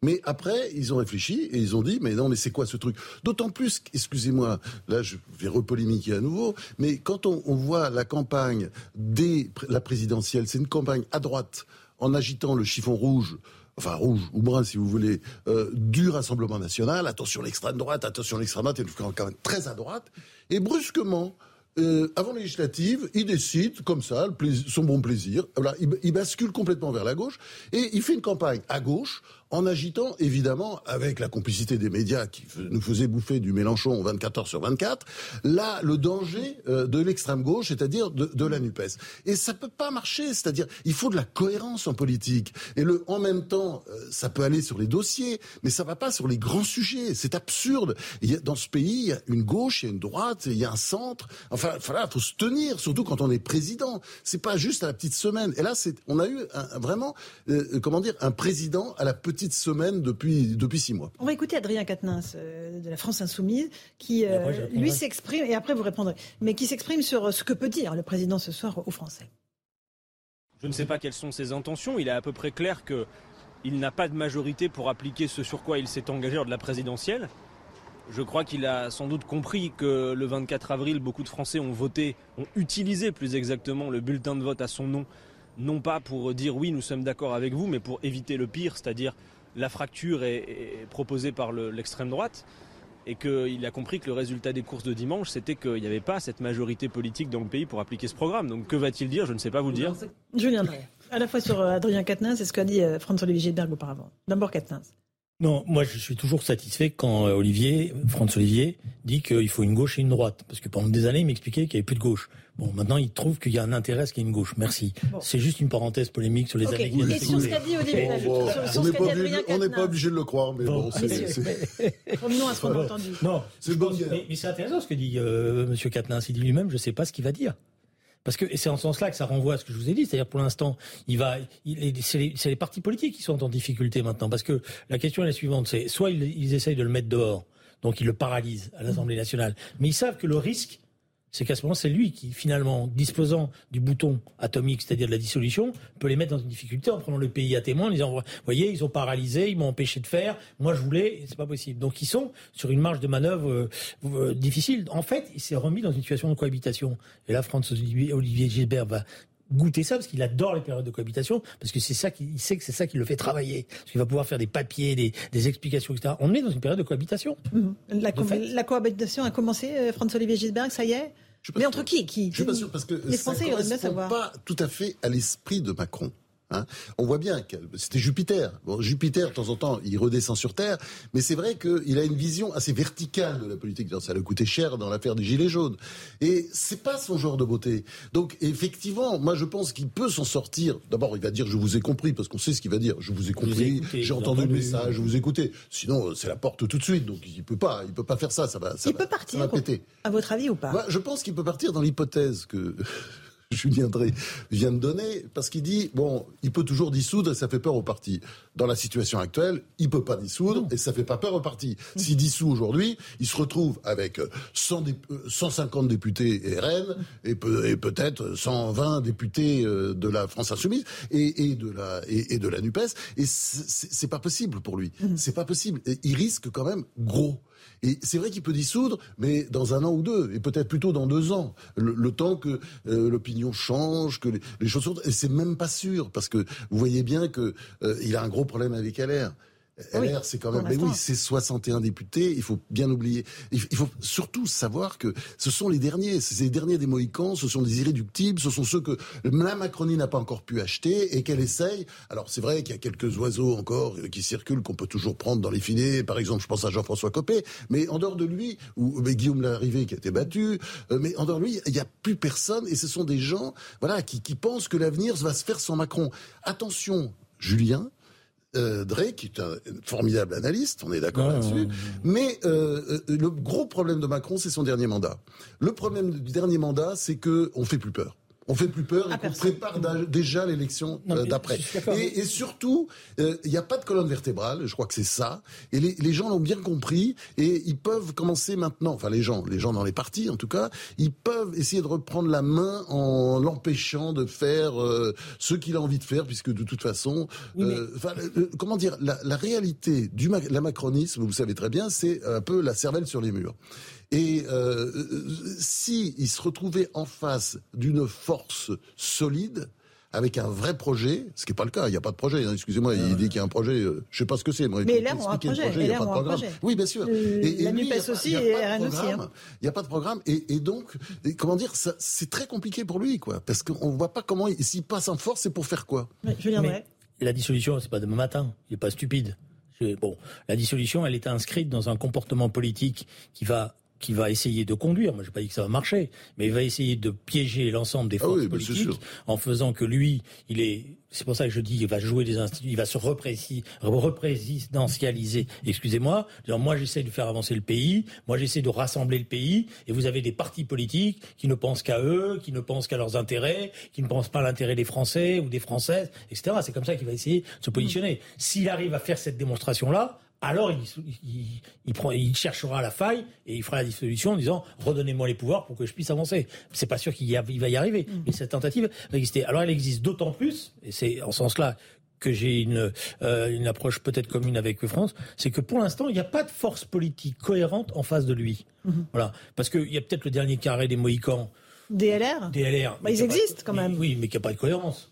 Ah, de c'est pas cohérence. sûr. Non, je suis pas d'accord. Non, non, je suis pas d'accord. Non, vous avez peut-être tout d'un coup des yeux de chimène pour ce Ah dernier non, carré. non, non, non, j'ai pas dit ça du tout. Non, non, j'ai pas dit ça. Non, non, je peux comprendre. Mais d'abord, Ah, il est très polémique, hein, de ce qu'on sait, c'est qu'il y en a la moitié qui regarde du côté de la Macronie, parce que Mais non, ça, vous prenez vos rêves pour des réalités. non, je pas prends comme ça que ça pour des réalités. Je prends simplement ce que me racontent un certain nombre d'amis qui me disent des choses dans les couloirs qui ne diront pas forcément euh, à la télévision, mais ça discute. Mais la Ça Macronie, je suis désolé, vous Non, en pas parlez. la Macronie, moi. C'est- Là, là, on est dans le dernier Ah, 30 mandat. 30 Ce n'est plus, la, la Macronie n'a plus la force d'attraction d'avant. Vous avez C'est fini, Le ça. problème des LR, c'est la chose suivante. Soit ils euh, rejoignent, ils pensent qu'ils ont, qu'il y a une logique politique euh, qui doit aller d'un certain point de vue qui a une cohérence, c'est celle que défend Jean-François Copé, c'est celle que défend en privé Nicolas Sarkozy, c'est celle que défend François Barouin. Et c'est celle que défend toute une série de députés euh, Ouais, c'est- là que vous avez du mal à les citer. Là. Vous aurez du mal à les citer, ça. Je Drey suis pas un dénonciateur et un délateur. Bon, C'est euh, l'Union nationale que défendent. euh, oui, c'est une forme d'union nationale. C'est voilà, c'est une dire, disons, on fait un pacte. On est trop proches les uns des autres pour pas faire ce pacte. C'est ce qu'essaye de concocter euh, euh, Édouard Philippe, c'est- et, Exactement. et- et qui travaille, il travaille à ça. C'est pas sûr qu'ils vont y arriver. S'ils y arrivent pas, ils joueront l'autre carte, c'est-à-dire euh, la division des partis, etc. Donc la cohérence des, des, des LR, je la vois pas bien, parce que pour une grande partie, ils seront d'accord avec ce que proposera Macron. En face de lui, il a de l'autre côté un Paul Nupes dont on va découvrir la complexité politique. Mais ça, c'est Pour vrai, ça a commencé déjà. Euh, la complexité.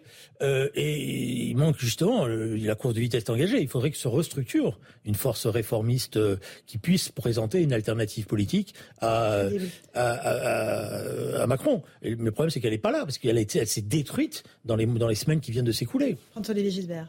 Alors, ça se voit pas encore à l'Assemblée nationale, mais euh, vous avez vu qu'il y a une sorte de front révolutionnaire maintenant en France. C'est tout à fait nouveau, c'est la grande information aussi de ces élections législatives qui n'a pas encore été traitée par les médias, mais qui est absolument fascinante. ça veut rend d'ailleurs... Moi, j'aurais pas vu un front révolutionnaire. Non, vous, Oh non, non, vache, non, vous, je, Il est où, ce je front parlais pas pour révolutionnaire vous parce que je vous mets pas dans les médias. Il est où, France Mais ah ben c'est très simple, c'est on a vu dans ces élections, mais c'est transparent. Pourquoi Christophe Castaner est battu, devinez, avec un, un- un candidat de la Nupes qui fait 26 ou, ou son réserve, euh, qui n'a pas de réserve. Hmm. Comment peut-il être élu au deuxième tour? Eh ben, ce sont les forces du RN qui sont arrivées et ils sont euh, voilà ils se sont fait la courte échelle les uns les autres. Donc, Alors, RN, France Insoumise, NUPES, sont oui, fait la bien échelle. entendu. Il y a 2 millions de voix, c'est ce qu'on a calculé, qui sont baladées des uns aux autres. Alors, ça va pas être comme ça à l'Assemblée nationale, parce qu'on voit bien qu'ils ont deux stratégies. Il y a la stratégie, disons, carrément révolutionnaire de, de la NUPES, parce qu'ils vont faire effectivement ce qu'ils ont fait, les batailles d'amendements, etc. Et puis de l'autre côté, vous avez vu Marine Le Pen, bon, qu'on est- et qu'elle aussi, elle n'a pas fait campagne non plus, hein, on peut pas dire qu'elle ait fait... euh, oui, Elle a fait bon. une campagne euh, Euh, sur ouais, le elle terrain. a fait une campagne elle a fait une campagne. Mais, mais en tout cas, là, elle a trouvé les bons mots, c'est-à-dire euh, j'écoute, je vais voir, Parce que dans- je faut jouer la voilà. Donc Mais parce que dans la crise Alors. politique dans laquelle nous Une- sommes rentrés, la force qui a le vent en poupe, bah c'est elle. Bah elle. oui. Bah non, attention. Alors dès qu'on Si- le dit, on se fait attaquer sur les réseaux sociaux par les pauvres euh, gars de la, la, la Nupes qui sais, refusent de voir aussi, ça. Allez, on fait une toute mais petite c'est pause. la vérité, bien sûr, on est d'accord. François-Olivier Gisbert, Julien Drey, on parle du on est- RN on- dans un on instant. est d'accord souvent. Mais tout de suite, il est 18h30, le fil info avec Jeanne Cancard.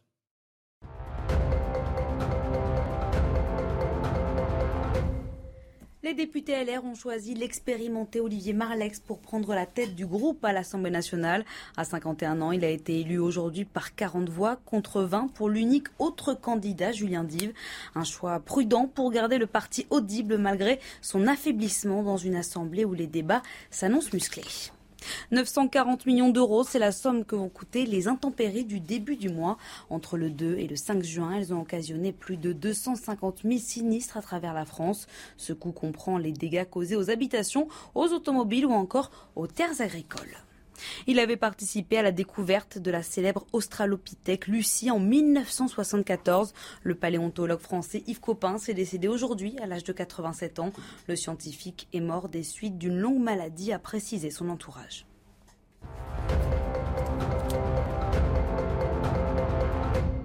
On se retrouve dans un instant dans Punchline. François-Olivier Gisbert, Julien Drey. Que peut dire Emmanuel Macron à 20h On s'intéressera aussi au Rassemblement national qui a fait son entrée en force à l'Assemblée nationale euh, et qui veut devenir une force d'opposition crédible. A tout de suite dans Punchline sur Europe 1 et sur CNews.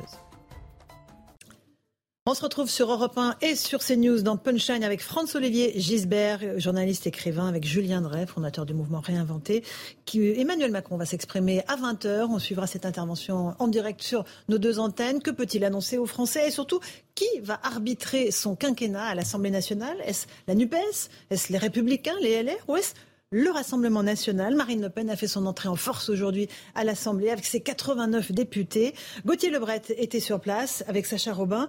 Gauthier, le Rassemblement national veut devenir une force d'opposition crédible. Oui, le Rassemblement national veut être une opposition constructive à Emmanuel Macron, une opposition constructive, mais bien une opposition, pas d'union nationale. Derrière euh, le chef de l'État, ce n'est pas à l'ordre du jour, nous a dit Marine Le Pen, et j'ai même posé la question au nouveau député Julien Audoul, ça l'a fait rigoler. Les députés du Rassemblement national sont donc arrivés en nombre ce matin au complet à 89. Ils ont d'abord fait une photo de famille, et puis ils ont visité l'hémicycle et l'ensemble de l'Assemblée nationale. C'est une journée historique pour eux, car ils n'ont pas eu de groupe depuis 1986. Et la et ils avaient 8 élus il y a 5 ans. Désormais, ils passent à 89. Ils ont donc multiplié le nombre d'élus par 11 et demain, il y aura une grande journée, un séminaire pour former et bien justement les nouveaux au travail parlementaire et c'est bien sûr Marine Le Pen qui prendra la présidence du groupe RN à l'Assemblée. Merci Gauthier Lebret euh, avec Sacha Robin à l'Assemblée nationale. François-Olivier Gisberg, le ERN va vraiment marquer des points, va cranter, va essayer d'incarner cette opposition crédible qu'il souhaite devenir. Avant la coupure, là, on, disait, euh, enfin, on était absolument d'accord sur un point, c'est que euh, la force qui, progresse, qui monte, c'est à l'évidence le RN. Enfin, alors, dès qu'on rentre dans les querelles de chiffres, vous avez tous les gens de la NUPES qui deviennent fous parce qu'ils sont un peu dans, du, dans un monde virtuel. Un peu, il y a quelque chose, il y a, il y a certains rapports entre le Trumpisme d'ailleurs, Trump et, -hmm. et Mélenchon, euh, Trump aussi. C'est comment dire, des, des gens qui, d'ailleurs, ils ont l'impression qu'il est Premier ministre et qu'il a gagné les élections. Non, non, non quand on regarde les chiffres, euh, 131 euh, députés, c'est très loin de, par exemple, du, de ce que représentaient les différentes composantes de la NUPES en 2007, 2002, euh, de, de, de, enfin 2012. Enfin, c'est quand même, on, on, est dans un autre euh, registre, c'est-à-dire c'est une petite force qui commence à progresser. Et le RN Le RN, lui, il a, c'est le premier groupe d'opposition. Euh, 89 députés. La France insoumise est derrière avec 79. Elle a quand même 10, 10, 10 députés de moins. Et euh, on voit bien que c'est une, enfin, on voit bien que la stratégie de Marine Le Pen, c'est une stratégie, oui, régalienne. C'est-à-dire, elle, elle dit euh, des choses, euh, elle parle un peu comme un président. Euh, elle est dans la douceur. Enfin, elle est, elle a pas du tout la stratégie des autres. Et c'est effectivement une stratégie qui peut être payante à terme.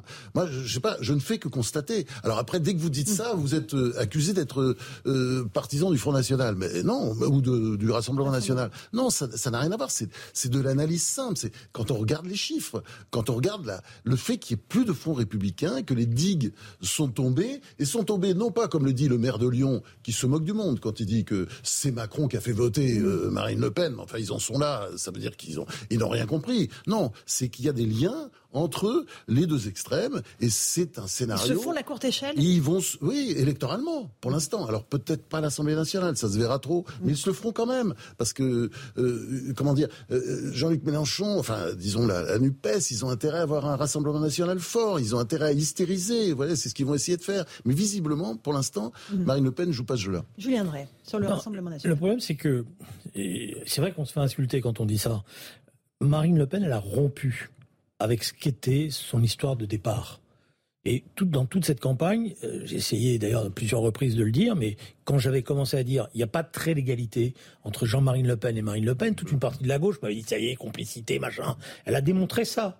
Voilà, Bah c'est oui. d'ailleurs. Et, et Éric Zemmour l'a parfaitement servi pour pouvoir faire cela. Maintenant, elle est dans une marche au pouvoir sous la forme d'une droite radicale euh, dure qu'elle va essayer d'incarner. Et effectivement, pour ça, il ne faut pas qu'elle fasse peur. Faut qu'elle rassure pour pouvoir euh, progressivement ramasser tous les mécontents et être en fait. Son schéma, il est simple. C'est qu'elle pense qu'on va vers le désordre.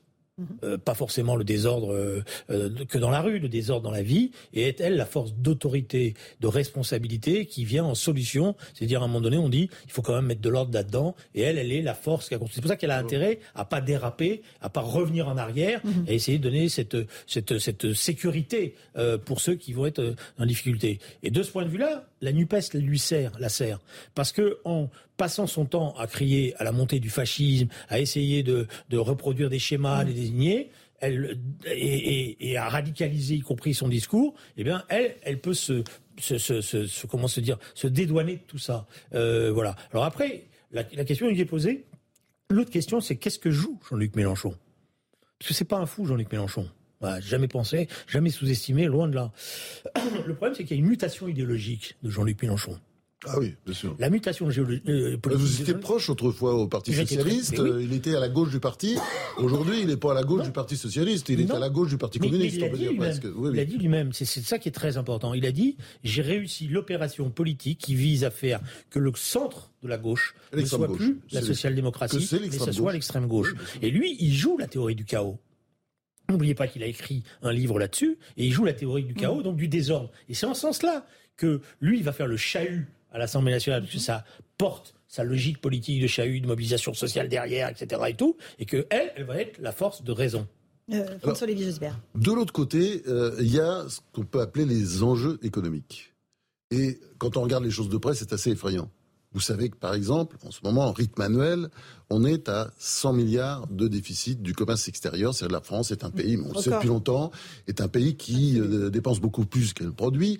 Et vous avez raison de le dire, c'est un record, c'est un événement considérable. On était déjà à 84 milliards 7 l'année dernière, en 2021. Et vous avez des pays à côté de chez nous, comme par exemple l'Allemagne, qui, sont, qui était à 170 milliards euh, d'excédents du commerce extérieur, l'Italie, hein, qui est soi-disant le mouton noir de l'Europe, qui est à 60 milliards de- de- d'excédents. Nous, on a ce déficit. Derrière, vous avez la récession qui va arriver forcément, c'est-à-dire avec l'augmentation des taux d'intérêt qui est écrite, et ça va pas être seulement dans les prochains jours, ça sera aussi à la fin de l'année, vous verrez. Et puis surtout, euh, la Banque centrale sera obligée avec la montée de la- l'inflation, qui est déjà autour de, de, de- enfin, qui est déjà relativement importante en France, c'est un peu plus, on s'approche des 5, mais regardez l'Allemagne qui est à 7, tout ça monte, monte partout, et c'est le sujet. Et je pense que c'est là, euh, disons, la limite des deux forces d'opposition, c'est-à-dire à un moment donné aussi les Français vont s'intéresser, et c'est peut-être le, le- le seul atout à mes yeux, contrairement à, à Julien Drey, j'en vois pas beaucoup, mais c'est le seul atout de Macron. À un moment donné, les gens vont avoir peur, et c'est plus seulement le pouvoir d'achat, c'est par exemple un jour si vous avez une attaque des marchés contre la France, qui est fragile, qui est fragile parce qu'elle a un endettement dingue, Hein, puisqu'on s'est beaucoup endetté, on s'est, on s'est goinfré, abreuvé à l'argent magique et puis, et puis à l'endettement, à l'endettement perpétuel. Et, et là-dessus, euh, Macron, on peut dire qu'il a, il a vraiment mis les feux. Enfin, comment dire, oui, il a, il a mis les pleins gaz sur le, sur l'endettement. Et, et là-dessus, à un moment donné, on, va- on risque de payer tout ça avec une attaque des marchés. Donc, quand les, les- non, la situation devient grave économiquement, c'est vrai que on, on voit pas le Rassemblement national apporter des solutions crédibles. Et je pense que les cris d'orfraie euh, de la Nupes aussi, ça ne va pas trop Donc il reste que les. LR, si je vous écoute non, non, non, non, tous. les LR, non, non, Non. et- non, non, il reste aussi Macron. Dans ce, dans ce cas-là, les gens vont se retourner aussi vers lui euh, en cherchant des solutions parce que et ça, c'est une échéance qui peut arriver d'ici six mois. C'est peut-être aussi la carte que joue euh, faire attention parce que Édouard Philippe. On va l'écouter dans un instant. Allez-y, Julien. Non, sur honnêtement faire attention parce qu'aujourd'hui, nos partenaires, ils n'ont pas intérêt à ce que la France elle soit déstabilisée. Donc, ils seront prêts à faire encore des chèques pour faire que la France ne soit pas déstabilisée. Parce qu'ils ont bien compris que si la France est déstabilisée, c'est tout le dispositif européen. L'Allemagne, bien sûr, elle va, nous- elle, Donc, elle- elle va payer comme d'habitude, mais elle paye depuis longtemps. Et à un moment donné, elle peut dire Oui, non, mais on, on, arrête a, de payer. on a aussi beaucoup payé pour la réunification, donc on Oui, peut- oui, oui, oui, vous connaissez la discussion là-dessus. Bon, donc euh, moi je ne crois pas qu'il y aura une attaque des marchés financiers suscitée par la Banque centrale européenne, etc. Ah non, ça ne sera pas suscité par, par l'Europe, ça sera suscité par l'extérieur. Mais Rappelez-vous la Grèce. D'accord, hein. mais C'est- on- ça venait des États-Unis et de mais partout. Grèce, elle n'était Ça pas- venait- mais la Grèce, elle n'était pas adossée à la Banque centrale européenne, et la Banque centrale européenne n'était pas prête à, sau- à sauver, je vous rappelle, la Grèce. C'était ça toute la difficulté. Là, je crois qu'on n'est pas dans cette situation-là. Pas encore. Mais je pense effectivement que la situation économique va être un élément qui va euh, euh, jouer dans, le, dans, dans, dans les rapports de force, dans les évolutions. Alors, la question qui est posée, c'est c'est toujours comme ça dans les situations de crise. On appelle ça la course de vitesse. La course de vitesse est engagée entre soit la force d'ordre que représente euh, Marine Le Pen, soit une tentative, une, une alternative politique qui peut se créer dans les semaines à venir et qui soit une alternative qui marginalise la NUPES sur son côté euh, d'extrême gauche et, Et montre qu'il y a... Le Rassemblement national. et le Rassemblement national de. Justement, c'est la carte que joue Edouard Philippe, euh, qui lui a préside le mouvement Horizon, proche d'Emmanuel Macron. Écoutez ce qu'il dit. Il ne veut pas d'instabilité politique. On peut appeler cet exercice coalition, grande coalition. Euh, je, suis très ouvert sur la sémantique, mais je crois que si l'on veut prendre le message adressé par les Français au sérieux, et si l'on ne veut pas laisser prospérer une instabilité politique qui, à mon sens, est dangereuse pour le pays, non pas parce que euh, pas parce qu'aujourd'hui la situation dans laquelle on, on- on serait serait périlleuse, mais parce que nous allons forcément avoir à partir du mois prochain et dans les années qui viennent des moments compliqués à vivre. Je crois qu'il faut élaborer ce, ce programme, euh, cet, cet accord, ce- ce- cet accord minimal, mais cet accord qui permet d'avancer.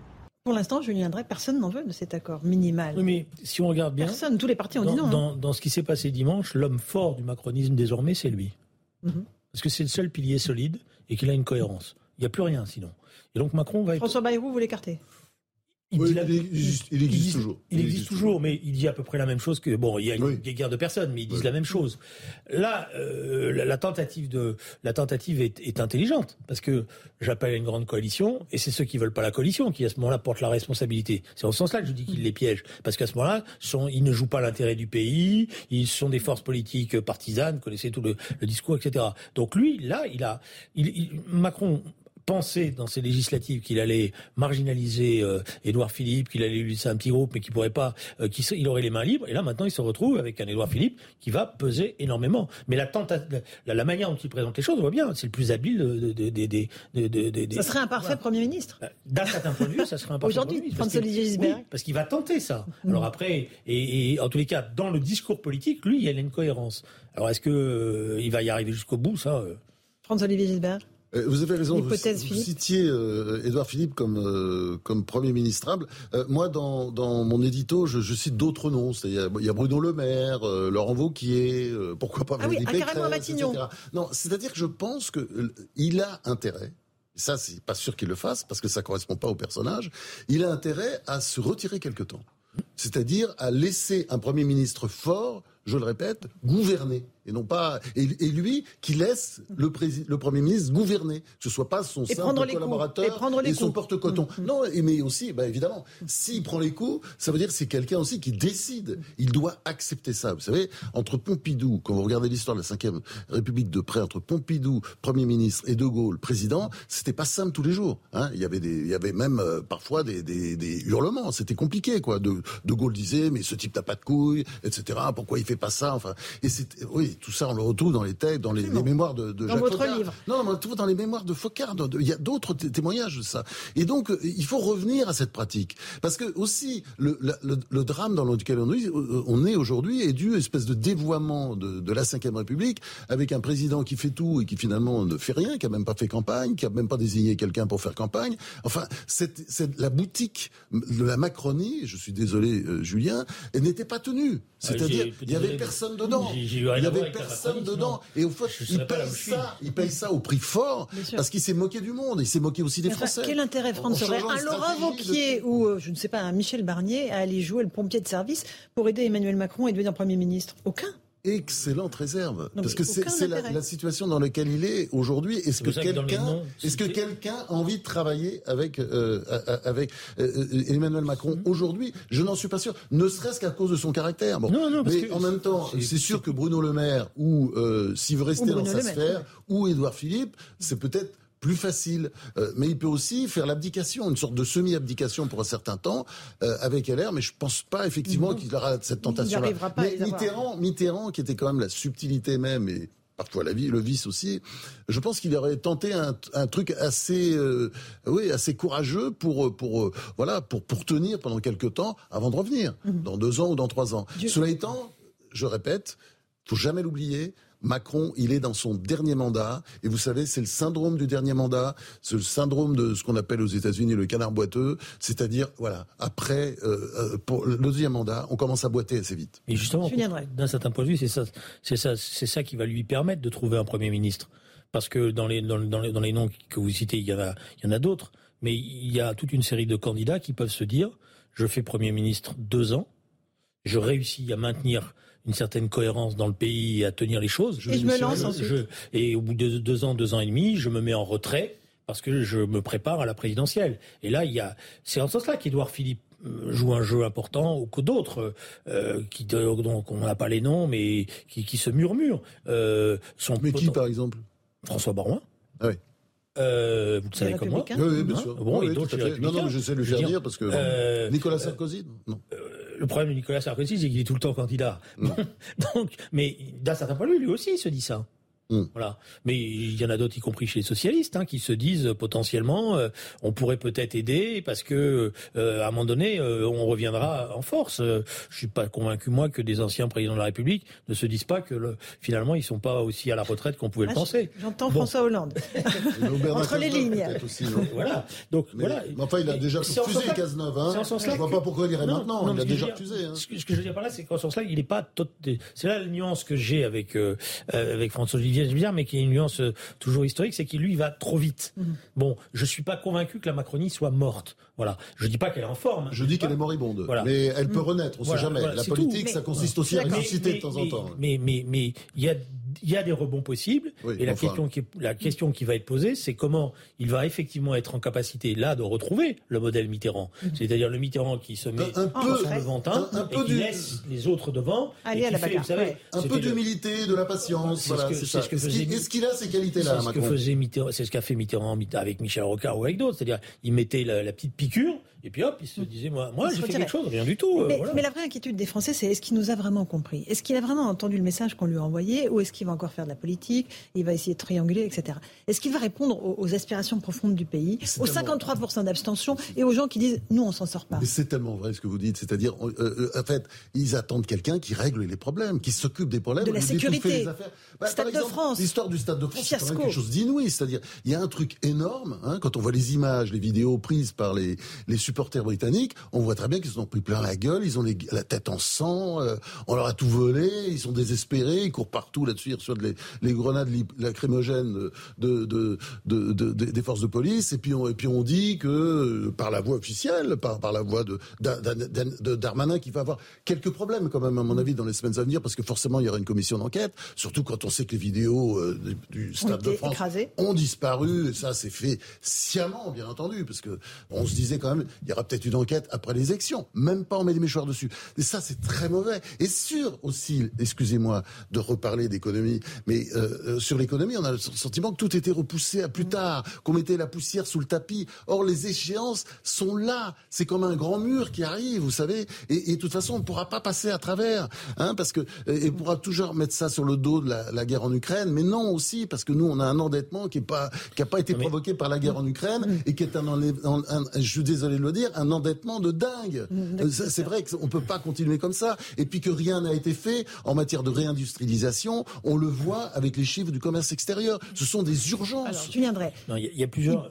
Est-ce qu'il a entendu le pays Est-ce qu'il a euh, entendu le pays On va le voir dans les semaines à venir. interrogation. On va le voir là ce on va le soir, voir dans les 20. semaines ce à soir il va le dire, mais ça veut rien dire. On va voir après dans les, dans les décisions. Euh, Il y, a, y a une restructuration de l'appareil d'État qui est nécessaire.